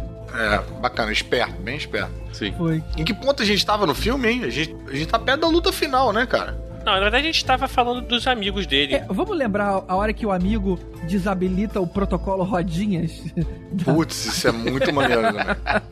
E eu ouvi um papo de que a voz é a Jennifer Connelly. é a Sim. Jennifer Connelly. É, eu vi isso também. Maneiro, sabia não. É. E você sabe por que, que foi a Jennifer Connelly? Ah. Porque ela é casada com o Paul Bettany e que por muito tempo fez a voz do Jarvis. Caralho! Ou seja, caraca, a assistente pessoal do Homem-Aranha é esposa do assistente pessoal do Homem de Ferro. Isso é um easter egg duplo ou triplo, porque além disso que você tá falando, ele resolve chamar ela de Karen, que se eu não me engano é o nome da assistente pessoal do Homem-Aranha 2099, que era um holograma que tinha acesso a É, tinha um, e isso, tinha um. Caramba. É, e chamava Karen também, não chamava, Tibério? Cara, eu acho que chamava, tenho quase certeza. Mas É. eu vou, a gente pode conferir. Agora, a Jennifer Connelly já fez parte de filme de super-herói da Marvel, né? O primeiro Hulk. Ela já foi namorada do Hulk, né? É verdade. Pois É é. verdade. Ah, Já, já aconteceu de alguém voltar pra Marvel mesmo? Mas Porque era, o- mas era Já, outro o- universo, já, digamos ué. assim, né? O Cap... Não, cara, o Capitão América, Capitão ele foi América. Tocha Humana e Capitão América. Mas é, era o daquele Tocha Humana todo errado, né? Ué, ela ah, foi do daquele Hulk, todo é tudo errado. Mas então, ah, mas aquele Hulk não era ainda da Marvel. Acho que era É, da exato. Paramount, se não, Não me era engano. e o Tocha Humana também não era da, da, da Marvel, era da Fox. Sim. Eu acho que o MCU do, do Hulk foi só o com o Edward Norton, se eu não me engano, já era MCU, já foi o primeiro Mas filme. ela não tá no, no Hulk do Edward Norton? Não, ali é Liv Taylor. Ali é Liv Taylor. Liv Tyler. Tyler. Isso. Elas só se parecem. Pera aí, deixa eu tô aqui abrindo o MDB porque eu achava que era o mesmo do. não, brother, a- não era, filmado- cara. Relaxa, nem abre esse MDB. Tô abrindo aqui. Brother, por que, que você tá fazendo isso conosco, com a nossa amizade, cara? Por que, cara? Essa falta de confiança aí, cara. Estragando tudo. Confia em mim, era Liv Taylor com Edward Norton, outra era Jennifer Connelly com Eric Bana. Eu não posso confiar se você fala Liv Taylor ou se é Liv, Liv Tyler. Bro, Tu fala tudo errado, cara. Tá, segue aí. Não, não, não. Tá, segue aí, não. Vamos ver o que o MDB falou. Por favor, leia em voz alta. Hã? Mostra as suas Por cartas. um Você- acaso, você tá o, certo, MDB, o, você MDB, tá certo. o MDB fala no nome? Ela é do, do Eric Bana. Ah, caramba, e, será e que o alguém MDB não falou fala isso nada, antes? tipo, o Caruso estava certo, Elvis estava errado. não Sim, o Caruso está certo. Esse, esse Hulk do Eric Bana tinha até um Poodle Hulk. Meu Deus do céu. É verdade, né? Motivos pra gente esquecer. Agora, a gente tá falando de, de pessoas também. Quer dizer, a gente tá a falando gente tá falando de pessoas também? Esse é o seu link? A gente tá falando... Caralho, mais genérico impossível. Que gancho é esse, cara? Falando que, a de aproveitando pessoas. que estamos comentando imagens em movimento, Falando também em easter egg, a gente pulou rapidinho da MJ, mas a MJ atualmente, ela tá. Atualmente mais ou menos, né? Que no Brasil tá chegando agora. Ela tá no Iron Man, no, no International Iron Man, como estagiária dele. Não sacanagem, é estagiária, mas é meio que o. Talvez um pouco do papel que o Spider-Man deveria fazer nesse filme, assim. Ah, é? Trabalhando com ele já. e- nossa, é. eu não sabia. Aonde tem isso, cara? Na revista em quadrinho de agora, do, do Homem A de do Ferro. International Iron Man. Que é escrita com- pelo maravilhoso Brian Michael Bendis, que criou todo esse universo Ultimate aí. Muito pagar pau pra esse cara, né, mano? Eu Foda sou mesmo, cara. Eu chupava ele inteiro, cara. Fácil. A gente, a gente falando de, de filmes de anos 80, sessão da tarde, ele vai falar do Brian Michael Bendis. Tem sempre um jeito de encaixar o Fala Brian de Michael Bendis. desenho animado, ele dá um jeito de Não, falar. é. Tem sempre um jeito de encaixar. de- Encaixa em mim, Brian Michael Bendis. Encaixa em mim. Já que você tá agindo como criança, deixa eu chamar a atenção ao Homem-Aranha agindo como criança nas horas que não deveriam. Por exemplo, aquela hora que ele tá conversando lá com o criminoso e ele fala bye bye, Mr. Criminals. cara, foi, foi- foi muito moleque ali. Muito bom, cara.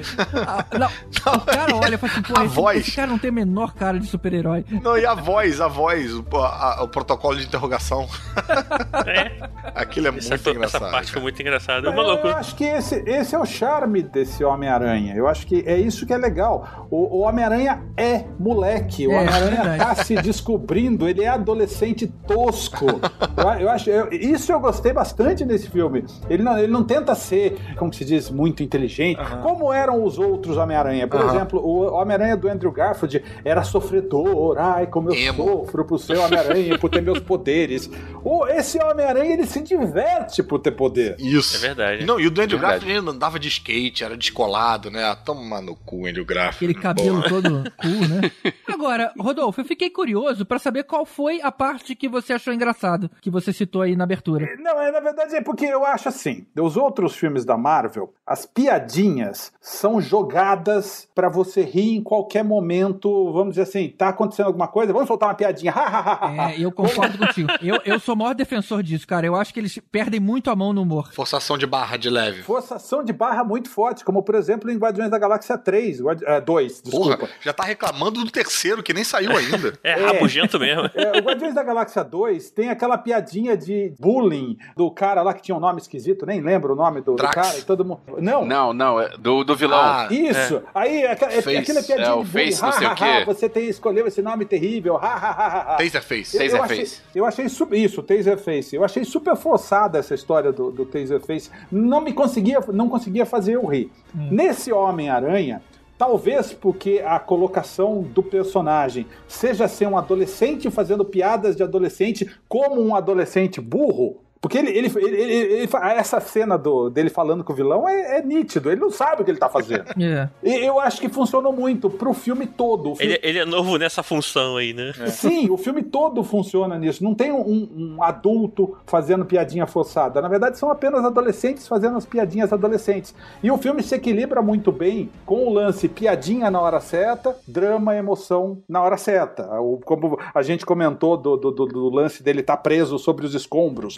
Aquilo é tenso pra caralho. É. A cena do, do Abutre falando com ele no carro, aquilo é tenso pra caralho. É. Mas o lance das piadinhas é, é colocado na hora certa. Pra, na minha opinião, diferente dos outros filmes da Marvel, que parece que vamos jogar piadinha, vamos jogar piadinha, vamos fazer engraçadinho, vamos fazer engraçadinho, e não tem o mesmo ritmo. É, é isso que eu senti nesse filme. Talvez por isso esse filme tenha me satisfeito mais do que os outros filmes da Marvel. Foi, foi muito mais condizente o comportamento, né? Eu lembro da Exato. primeira cena onde ele vai combater lá aqueles, aqueles assaltantes vestidos de máscara de vingador. Ele primeiro tenta acertar a pose, que ele ia fazer uma frase de efeito. Que coisa mais estúpida Aquilo é muito do bom. cara fazer, mas realmente condiz com o garoto. A piadinha da bicicleta, que ele prende o ladrão de bicicleta, que ele nem sabia se era o ladrão de bicicleta. É, olha só. Ele prende o cara, na, ele, o cara abrindo o próprio carro, né? Tipo, É. Ele tava querendo ajudar a vizinhança e tá fazendo bobagem.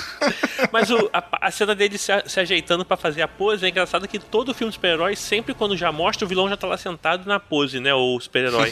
Isso foi maneiro É, que mostrou um pouquinho antes. é verdade. Porque é, o que eu falo até do, do terceiro filme do Batman, que quanto tempo ele ficou debaixo daquele viaduto esperando a Serena cair ou passar de moto pra ele sair e falar assim: Oi, Serena, você está passando. Tipo assim, não, não é possível ter chegado ao mesmo tempo ali, entendeu? Cara, Tibério, eu fiz um sketch que era exatamente sobre isso quando eu tava no, no Estranhamente, que era um vilão, tipo o vilão de James Bond, ensaiando a virada na cadeira pra quando James Bond chegasse. Ah, eu vi, Ah, eu vi. que ótimo.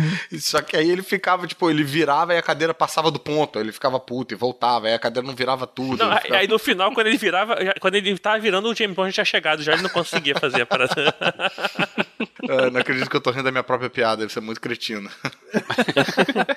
é, não, quando o Tibério contou, ficou melhor, engraçado.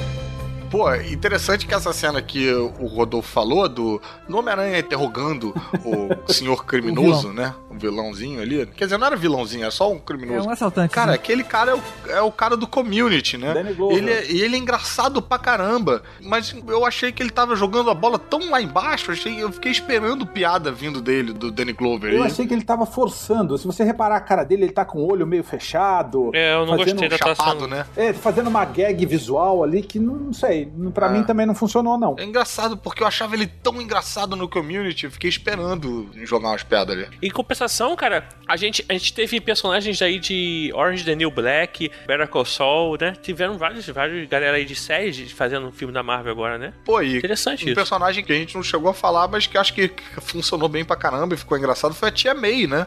Que todo mundo ficava tipo, "Ô, aquela tua tia aí também, hein? Pô, tua tia, velho. Os caras da padaria lá, né? Aquela tia gostosa dele. Isso é aquela piada da- do hermano teu do Melhores do Mundo, tipo, Micalateia. Hum, Micalateia. Eu sou hermano teu, filho, não sei quem, irmão de Micalateia. Hum, Micalateia. Hum, tia May. É verdade. Tinha meia maneira. O Tony Stark pergunta por ela, né? Quem é aquela sua tia gostosa? Não, o cara da, da, da Deli pergunta, todo mundo tá sempre. O, o garçom do restaurante que vem trazer o, um, um negócio a mais. É, I think he larbs you.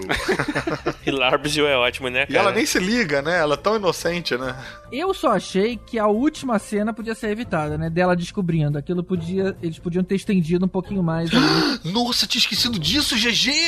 Tinha esquecido disso. Aliás, tem cinco pessoas que já sabem a identidade do Homem-Aranha. Tem o Rap, o Tony Stark, o amigo dele de escola, o Abutre e agora a Tia May. É, né? E a Pepper Potts. É, a Pepe pode seis, pronto. E por aí vai se contando. E a Jennifer Connelly, né? Mas caralho, GG, tinha esquecido dessa cena, brother. Eu gritei no cinema muito, cara. Gritei muito na sala de cinema. Fui tipo, caralho, como é que os caras já fazem uma porra dessa já? É muito, eu tenho que ver o Já segundo. gastou, cara. né? É. Pá, e, e acabou o filme. Isso eu acho maneiro também, que pra mim isso é um pensamento Marvel nesse sentido. Eles gastam a parada mesmo. Foda-se. Depois a gente vê. O Homem de Ferro 1 termina. A cena extra é. Vamos falar sobre a iniciativa Vingadores. Depois a gente vê que merda a gente faz com isso. Não tem essa parada de ficar na retranca, segurando, não. Calma, vamos ver. que cara. Eles são, tipo, eles mergulham de cabeça, cara. Essa cena, pra mim, é prova disso. Eu achei que você fosse lembrar que no Homem de Ferro 1 acaba com ele também revelando quem ele era, né? Ou seja, com a identidade dele caindo. Também. Mas isso não vira nem muito uma questão, né? Tipo, depois, né? A população saber. Agora, porra, falar da iniciativa Vingadores numa época em que você não tinha tido nenhum filme dos Vingadores. É, Putz, cara, isso foi muito bold. É, uma outra coisa maneira que eu achei que teve no fim foi você botar a, a Gwyneth Paltrow como a Pepper Potts aparecendo rapidinho. É, né? é assim, é, é você ter moral, né? É você dizer, olha só, você que tem Oscar, vem cá pra, pra fazer uma ponta É. no meu filme. E maneiro porque ela tá bem pra caramba e ela tá no, no- Tá no- na vontade, personagem. E você, se- você se liga que o rap tá com aquela aliança no bolso desde o primeiro filme em 2008. Pois é, que bom que eu não vi o IMDB. O nome da Gwyneth Paltrow é o. Deixa eu ver, um, dois, três, quatro, cinco. É o sexto nome do, do Ih, elenco. caramba, mó spoilão. Pois é, mostra eu, que bom que eu não li isso, porque é, foi uma surpresa quando, cara, apareceu como assim? É, cara. Eu sei que tem gente que faz campanha anti-spoiler, né? Gente que fala, tipo, ah, foda-se spoiler. Tipo, porra, isso não estraga, né? Mas, cara, é tão maneiro essas surpresas quando você tá no cinema, cara. É. É tão divertido, Eu também cara. acho, Putz, esse filme acho. pra mim comprovou isso. Agora, é, assim, só sobre o contexto do filme, o que vocês acharam do filme todo se basear em eh, outros filmes da Marvel? Por exemplo, toda a tecnologia ali é do Thor Dark World, né? Que tem tipo a bomba de granada, tem a tecnologia Chitauri inteira ali aparecendo, tudo, assim, tudo é baseado em restos de, de guerra, né? Usando o damage control lá, É. dos filmes da Marvel. Tá aí, eu não tinha parado pra pensar nisso. Acho- Acho que você tem razão. Mas não era essa a premissa? É, eu acho que isso foi bem feito num- de um jeito que não depende que você tenha visto os outros filmes pra Verdade. você é, acompanhar isso aí, né? Uhum. Mas assim, não, será que não faz um vínculo muito forte? Mas Ou... era essa, é, é esse o acordo da Marvel com a Sony. É, é- é unir, É, bora vincular. é fazer um universo só. Esse é o acordo. Eu acho até que. Tipo, botar corrente com bola de ferro no pé, né? Do Homem-Aranha. Não pode, não sai como sair mais, mas agora já era, não tem a como não sair. ser que eles rebutem de novo. Bem, se eles rebutarem, então o Miles Morales tá ali, cara, no- no- na reserva, pronto pra entrar em campo. É. Tá na ponta. É, tá torcendo. Tá na Tá lá, rebuta, rebuta, rebuta. Mas um easter egg que eu lembrei rapidinho agora, tem uma cena que ele tá com- falando com o diretor na escola, que é um, que é um asiático, provavelmente um japonês, alguma coisa assim. E aí tem uma foto muito de frente pra câmera, grandona, antiga, de um cara na guerra, na Segunda Guerra Mundial, japonês também. Mas é ele próprio. É, só que fazendo o papel do, do neto, né? Se eu não me engano, que é o que na verdade ele serviu no First Avengers com o Capitão América. Ah, é isso? Ah, nossa! É, uma, é uma referência interna aí de elenco? Tipo, vamos usar de novo o mesmo cara? Cara, eu me perdi completamente na sua explicação.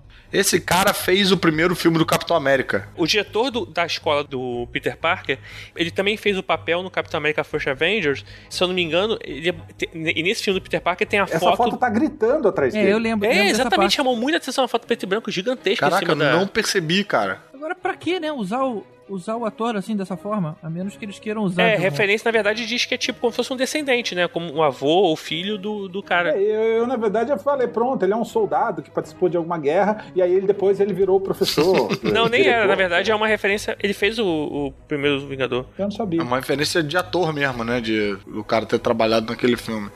Outro que a gente não citou e que também achei legal a participação foi o Capitão América. Ah, nossa, que participação bacana. Naqueles videozinhos merda, né? Isso, os videozinhos. Inclusive que teve o, vídeo, o videozinho que é uma das cenas pós-crédito mais engraçadas que já teve, que é Paciência. Essa cena pós-crédito é muito depois engraçada. de. Esperar um tempão. Olha só, você tem que ter paciência pra ter alguma coisa que mesmo que não vale a pena, você tem que esperar. E eles já estão num nível, cara, de tanta cena pós-crédito que eles já estão fazendo piada de cena pós-créditos, assim, é tipo, é, é- é um Foi nível uma, muito voadora, avançado. foi uma voadora na cabeça dos fanboys. Cara, foi, É, cara, foi- eu tomei ri pra caralho, como eu ri, cara, com essa... Eu essa- achei, essa- eu achei muito bom. Muito essa. engraçado. Eu fiquei rindo lembrando do GG. É, deixa eu contextualizar aqui, né? Eu assisti na meia-noite e um, né? Eu também, eu também, também, também. Tendo que acordar muito. Mas você tá de férias, né, cara? Eu tendo que acordar muito Você não cedo. fez no dia nada, seguinte. voltei a trabalhar segunda-feira, Eu cara. tendo que acordar muito cedo no dia seguinte. Aí eu comentei com ele, gente, eu acho que eu vou abrir mão dessa cena pós-crédito. E depois, quando eu for ver com a minha esposa, eu vejo direito, né? Eu já ia ver de novo com ela. Aí o Elvis falou assim: não, cara, pô, é muito legal. Aí o, o Caruso falou que era muito legal. E o Elvis colocou pilha pra eu ficar, que vale a pena, que só mais 10 Pera minutos aí, tem que um esperar. adendo. Falei, "Ai, tá eu bom, falei vai." que era muito legal, mas eu falei que não, não precisava ficar pra ver. Eu te avisei isso, cara. Eu te avisei. Eu falei, é engraçado, mas Cara, não precisa. a cena é muito divertida. vai. Eu ri muito, eu ri muito nessa Eu falei, cena. vê a primeira que é colada, tem uma primeira que é colada Sim. no. E, e são cinco minutos, cara. Cinco minutos a mais, a menos, não faz tanta diferença assim. É, o GG provavelmente foi a única pessoa que não riu no cinema nessa hora. Às duas e meia da manhã, quando você tem que voltar a uma temperatura de 10 graus na rua, andando pra casa, faz diferença sim. Caralho, cara. Pô, mas queria agradecer ao GG aqui porque eu me diverti mais por causa dele. e só fechando o filme, aquela última armadura, na verdade, eu acho que ela, ela foi uma armadura meio fake, porque quando ele recebe em casa a armadura, ele recebe a que ele tava usando durante o É, filme, né? né? Ele O não vai upgrade. usar aquela que É, parece. eu, eu acho que aquilo era uma piada. É uma piada É? pro. pra- olha só que exagero e tal. Acho que não, era, não era pra ser, não era pra ser usado, Eu não. acho que era- não, pelo, pelo, pelo contexto do, da cena, talvez aquela fosse uma armadura para ele ser um vingador. Como ele escolheu não ser um vingador, fica lá com essa mesma que você curtiu. Verdade, verdade. É. Faz sentido. E é o com essa mesmo que custa alguns milhões de dólares, né?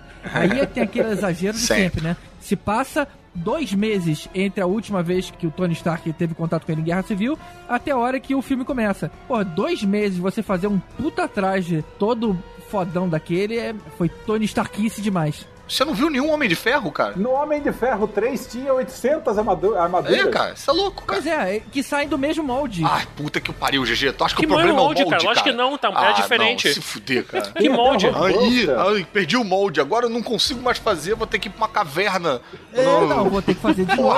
Leva tempo, mano. Porra, Leva não, o tempo. cara que tem, não o é cara molde. tem um- um- olha o que ele tem à disposição dele pra fazer as paradas, cara. Agora, alguém mais lembrou do De Volta ao Futuro, quando aquela armadura do Homem-Aranha seca sozinha, que ele fala, tem um negócio de secador. Ah, eu lembrei do, do É, é casaco verdade, do... é verdade. do Martin McFly.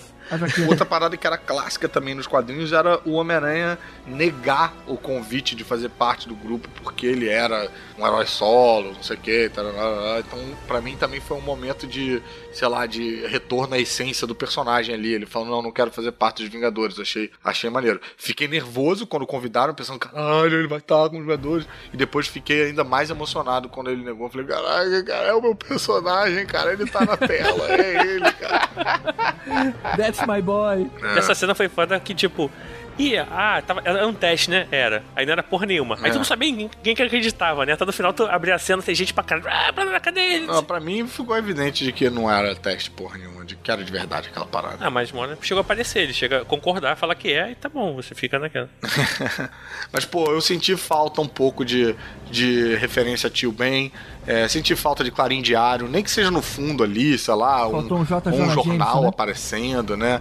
É, o J. Jonah Jameson, pô, acho que difícil de fazer depois daquela atuação incrível do maluco lá de Whiplash, qual o nome? Do J.K. Simon. Mas eu acho que tinham sim escolhido, É. mas eu não vou lembrar. Sinceramente, eu não vou lembrar agora. É, man, eu- a, única, a única hora que eu acho que fez falta é, lembrar o tio Ben, e acho que até falar da tia May também, era naquela hora lá do entulho, que ele tá lá levantando a parada na força, acho que ele ouvir a voz do Tony Stark, ali eu achei um talvez um pouquinho demais. Achei um pouquinho, tipo, porra, mas isso não. ah, mas enfim, já tava já tão empolgado com o filme que, ah, deixei passar. É que ele era. Virou, no, virou o pupilo do Stark, né? Eles criaram. Eles fecharam muito essa referência, né? É. e o cara? sentido de aranha faz uma faltinha também, né? É um poder bacana, interessante, mas eu entendo também que dificulta em termos Mas de roteiro. Não ficou subentendido o sentido de aranha? Ficou? Não, não, não senti, não. Em algumas cenas eu tinha a impressão que ele, opa, É, porque sabe o que, por exemplo, na hora que ele tá enfrentando os caras lá, o, o, o maluco lá do que vai virar o escorpião, o escorpião, dentro do barco,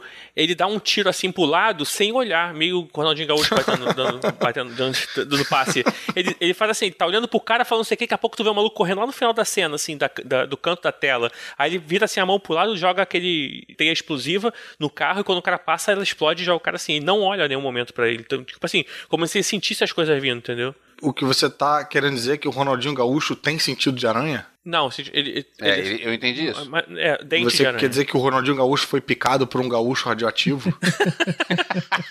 Foi picado. Picado. Too many jokes, too many jokes.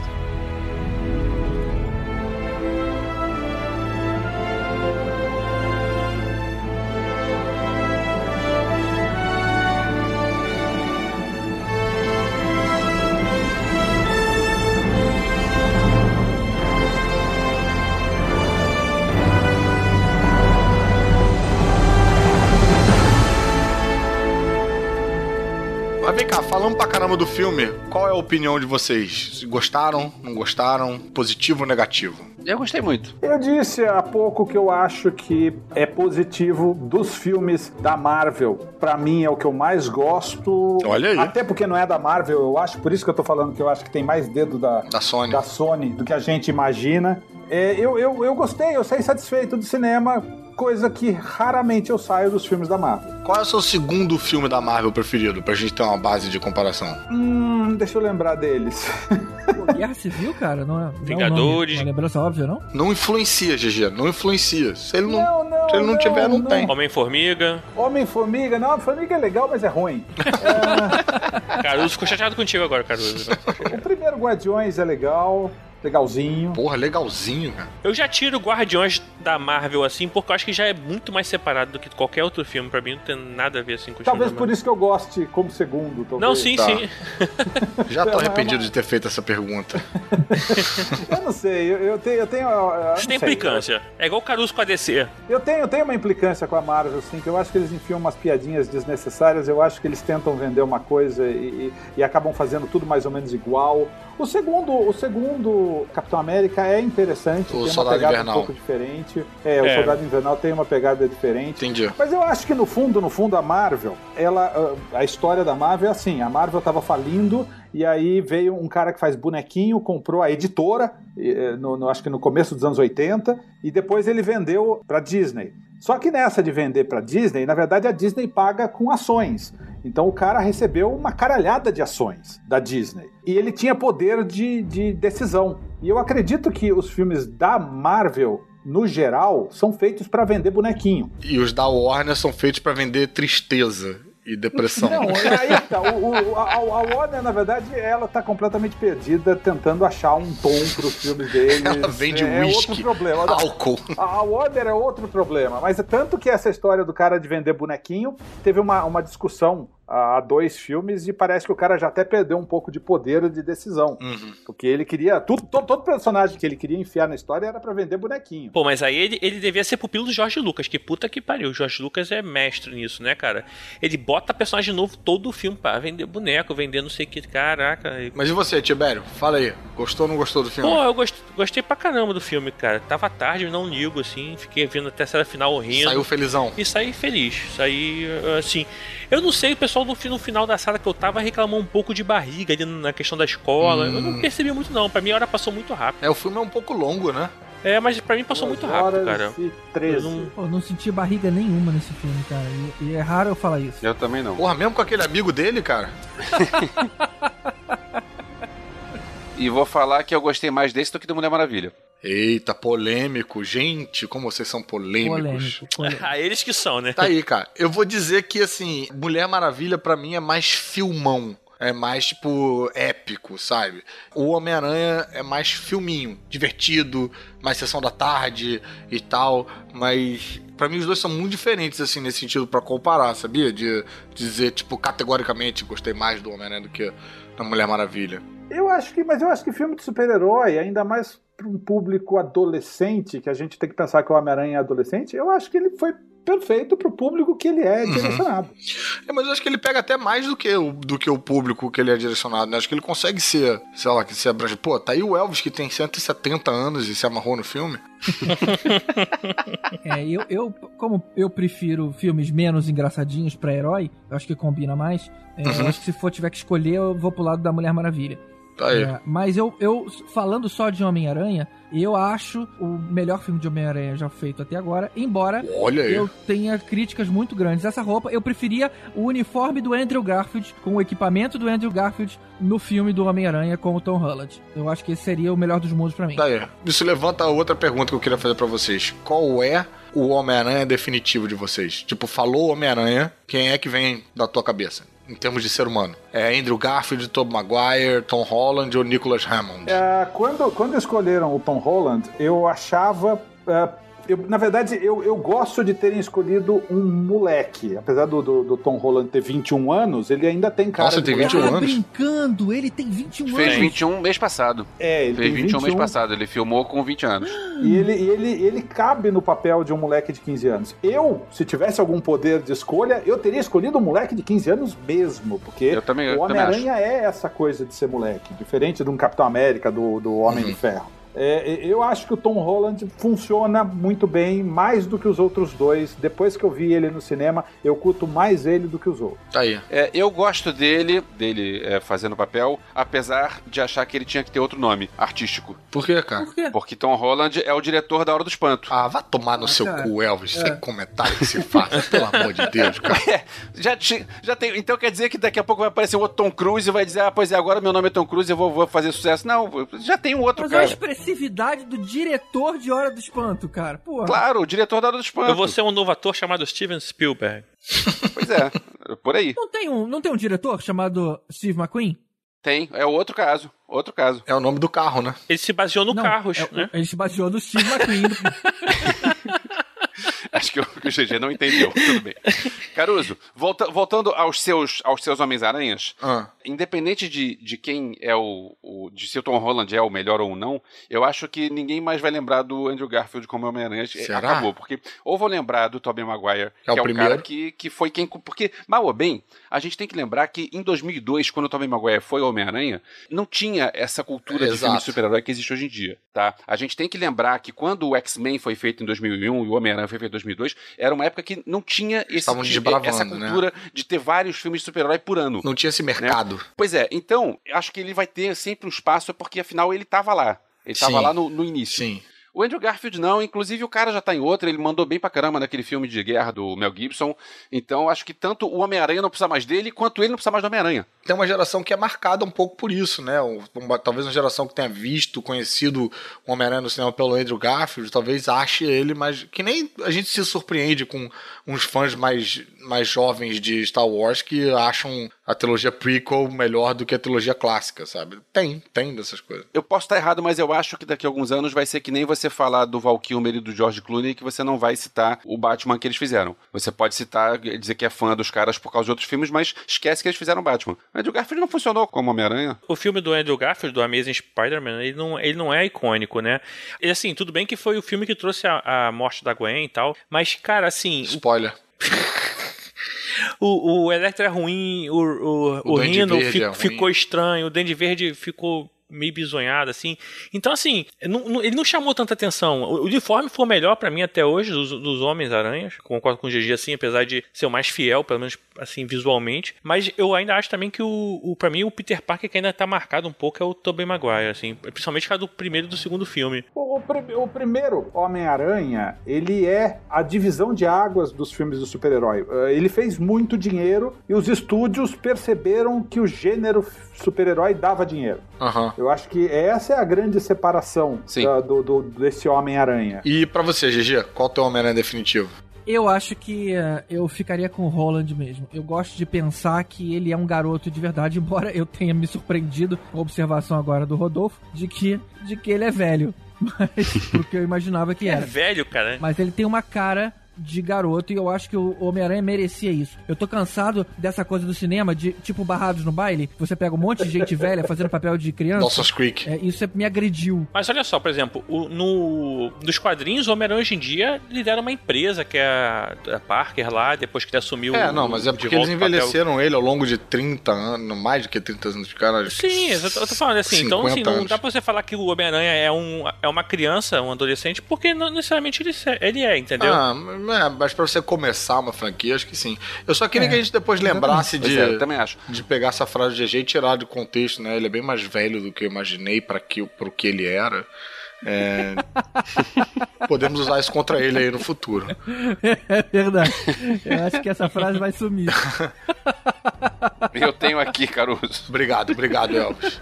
É, eu vou dizer que o, o- o Homem- meu Homem-Aranha definitivo ainda continua sendo o Tobey Maguire, só, só por conta. Acho que um pouco isso que o Rodolfo falou, assim, de ser uma parada divisora de águas. Eu, eu me lembro muito de, no cinema, ficar en- encantado de ver que aquilo estava acontecendo na minha frente, de ver. É, caraca, o Homem-Aranha está existindo no, no cinema. Então, eu acho que esses filmes são, são bem icônicos. O terceiro é cheio de defeito, né? É difícil até de, de ver de novo, mas o primeiro e o segundo, acho que tem vários bons momentos. Aquela cena do beijo de cabeça para baixo, cara, já virou uma coisa assim, meio clássico do cinema, que nem Matrix desviar da bala, sabe? Que nem dançando Não, e, na e chuva, a, essas cena, a cena dele segurando o trem também, porra, em Porra. comparação com a dessa do, do barco, por exemplo, é muito mais marcante, assim, cara, é muito mais emocionante. Aquilo pra mim é muito tipo, caraca, o Homem-Aranha está entre nós, né? Esse filme do Homem-Aranha, o que a gente viu ontem, é, ele não, não tem grandes cenas. Ah. Tirando ele segurando o barco, que é uma coisa que acontece rapidinho, ele não tem grandes cenas épicas. E nem o barco ele segura direito, né? Não, tem que o, o, o Homem de Ferro salvar ele. É, realmente, é- ele é pouco. Eu, tá aí, o Rodolfo falou um treco que eu tive essa sensação vendo o filme, porque aquele início do A Film by Peter Parker com a câmera, eu fiquei tão empolgado, achei tão sensacional, que o filme em si, eu achei ele um pouco menos espetacular do que esse início, do que essa, essa premissa aí e tal, né? E pra um filme do Homem-Aranha, né? Do espetacular Homem-Aranha, eu, eu acho que podia ter um pouquinho mais de espetacularidade aí, realmente, né? Mas isso eu acho que é culpa da Sony. Uma coisa que o Rodolfo falou que seria interessante seria esse negócio de pegar um ator de 15 anos. Seria pra você. é, esse negócio que a gente tava pensando do, do personagem. Eu acho que o problema de você colocar um ator de 15 anos é que entre um filme e outro, o ator muda muito, Muda cara. muito a fisionomia. Você precisa de pegar Mas alguém é que tá. não mude tanto de, uma- de um ano pro outro, É. que é o que vai demorar pra filmagem. né? Mas o, o GG, aí é que tá. Se o personagem começar. Eles tinham que pensar com o personagem já envelhecendo. Porque no próximo filme ele já vai estar mais velho. E, e fazer meio, meio que nem o Harry Potter fez, que ao longo de 10 anos você pegou vários atores que começaram crianças e terminaram adultos. Eu sei, cara, mas às vezes a história não condiz, como por exemplo esse. Imagina se ele tivesse 15 anos, lá quando fez a Guerra Civil. Olha como é que seria agora pra refazer as cenas. É, é, é complicado, é uma, é uma idade Não, e complicada. Harry Potter, cara, é tipo, é pra ele crescer um ano a cada filme e ele cresce 20 a cada filme. É bizarro, cara. Olha só, eles filmaram oito, filmaram oito filmes em 10 anos. Brother, eles mudam Então muito, foi, cara. foi meio normal. Não foi meio normal, não, cara. É, e, o, e o Tom Holland já passou da adolescência, É. né? Ele já não é mais adolescente, já, já não vai mudar fisicamente, imagino muito. Ajuda muito que ele já é um anão completamente formado, né? Não vai mudar o corpo dele tanto. Não sei se vocês viram o meu Malvado Favorito 3, o vilão, é, ele teve esse problema, que ele era um ator mirim que espichou. Como o coitadinho do Ha- Haley Osmond, que vocês já- viram como é que ele tá hoje em dia, do, do Sexto Sentido? Ah, ele tá bem gordão, Ah, é, né? né? Ele fez Sim. Tusk do Kevin Smith, né? Tá fazendo filmes do Kevin Smith. Ah. Agora, e pro futuro aí? Como é que esse aranha se encaixa na Guerra Infinita? É, Nossa senhora, acho que parece que não se encaixa muito, né? Mas o filme eu acho que mais do que, sei lá, fazer a origem do Homem-Aranha, acho que o filme faz muito bem que é isso de encaixar ele no universo Marvel e me deixou muito curioso pra ver o que, que vem a seguir. Ele não querendo ser Vingador, ele ali com o uniforme dele e tal. A gente descobrindo agora que aquela é, é a MJ. A tia May sabendo que ele é o Homem-Aranha. Tem, eu acho que tem muita coisa pra crescer ali, né? Então, cara, eu fico muito, muito ansioso pra ver os próximos filmes. E confesso que eu fico até ansioso pra ver um, um flashback aí e conhecer a cara do tio Ben dele, né? Desse tio Ben aí.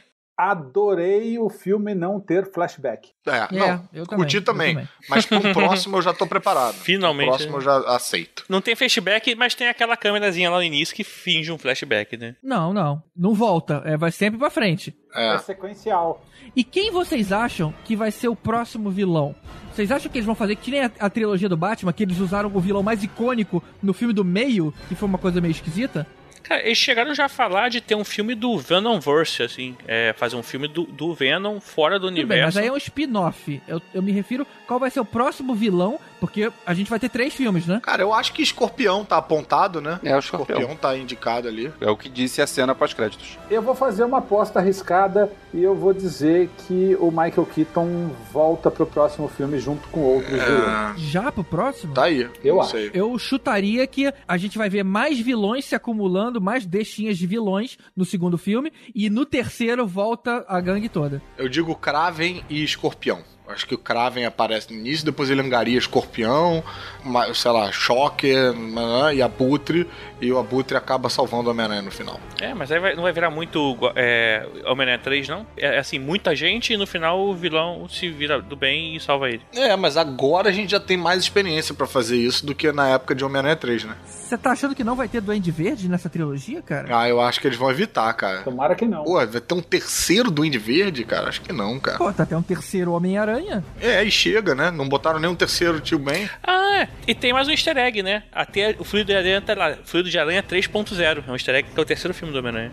Hum. É, talvez. Terceira geração de Homem-Aranha. Fluido de Teia, terceira geração, 3.0, né? Agora tem esse papo, né, que o Tibério tava aí puxando, e do, do- a Sony tem jogado aí no ar de fazer um spin-off sem Homem-Aranha de um filme do Venom e de um filme da Gata Negra e da Silver Sable, que era um personagem, tipo uma mercenária no- na década de 90. E se passaria na Tríplice Fronteira ali no, no Brasil, Argentina e Paraguai. Sério? Isso eu não sabia. Mas é estranho, porque o Venom surgiu no Homem-Aranha. Pois é, né, Foi lá nas Guerras Secretas, lembra? Aquele, É. aquele bicho tomou conta do corpo dele e virou o Era Venom. só um É, simbionte. meu chute, cara, é de que a Sony quer vender a franquia. Aí, pra não vender barato, ela diz que, tipo, não, a gente tá cheio de plano. Pô, se eu vender pra você agora, cara, olha aí, vou deixar de fazer esse filme maravilhoso do Venom, que ninguém quer ver, mas esse filme da Gata Negra que eu ia fazer, que eu já tinha até contratado um cara e tal. Então é bom você comprar alto e tal. Então, não sei, acho que tá valorizando o passe. Mas pensa que esse lance de valorizar o passe também vai depender da bilheteria desse filme, né? Mas mesmo assim, cara, eles não conseguiram. Eles não conseguiram administrar essa porra sozinhos, entendeu? Eles vão acabar cedendo pra Marvel. Não é um negócio que eles querem controlar. É, a culpa disso tudo é da própria Marvel, né? Que criou essa porra de universo compartilhado com 300 histórias. Agora todo mundo quer fazer isso. Até Star Wars já inventou isso.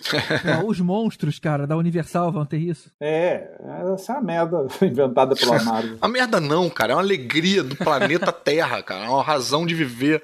Eu acho, eu acho algo positivo. É, caraca, cara. E eu não, ente- não entendi a, a comparação com Star Wars, não, mas tudo bem. Ué, e fizeram o Rogue One, vai ter o filme solo do Han Solo. Cara, o Rogue One não é um universo paralelo. É, é- o Rogue One é, é um- é uma parte da história que não foi contada. É spin-off. Sim, Não, não acredito que o Nerd Rabugento tá reclamando do universo expandido de Star Wars. Eu, eu queria não estar no universo compartilhado com o Nerd Rabugento.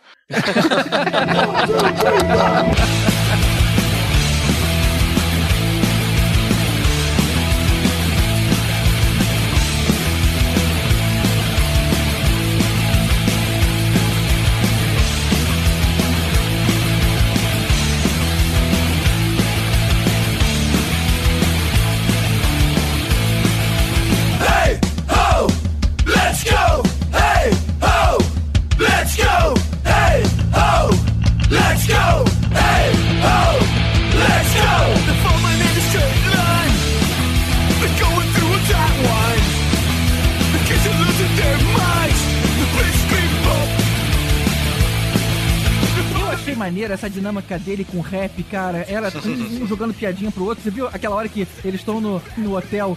Aí o cara, pô, cadê a, a, a roupa? Aí ele, e meu Deus, tem mais hotel pra cá? Eu achei que era um armário. Tem- o meu quarto é maior. Peraí, tudo isso é meu quarto? Pô, muito, bom, cara. isso, muito cara. bom. Tem uma cena que ele falou, ô Rap, você não me ajuda? Aí o cara falou, não te ajudo por quê?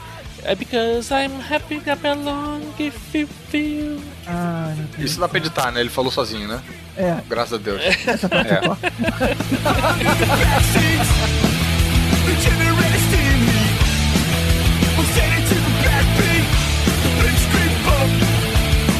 Então vai lá, Elvis, manda ver. Pode começar falando, pela primeira vez que te vi, sempre te amei. Que pariu, cara. Nunca te vi, sempre te amei. Horrível, cara, horrível. Tá. horrível. É velha, né? Mas tudo bem. É Tá. velha, mas vale. Eu vou usar essa no blooper. Nossa. Eu- se, se eu ouvir risada minha nesse blooper, eu vou ficar muito puto. Ah, vamos botar. Agora vai ter a risada tua. Agora vai, com certeza. Você vai gargalhar muito, cara. Caralho, aí, na moral, vocês vão ouvir dos meus advogados.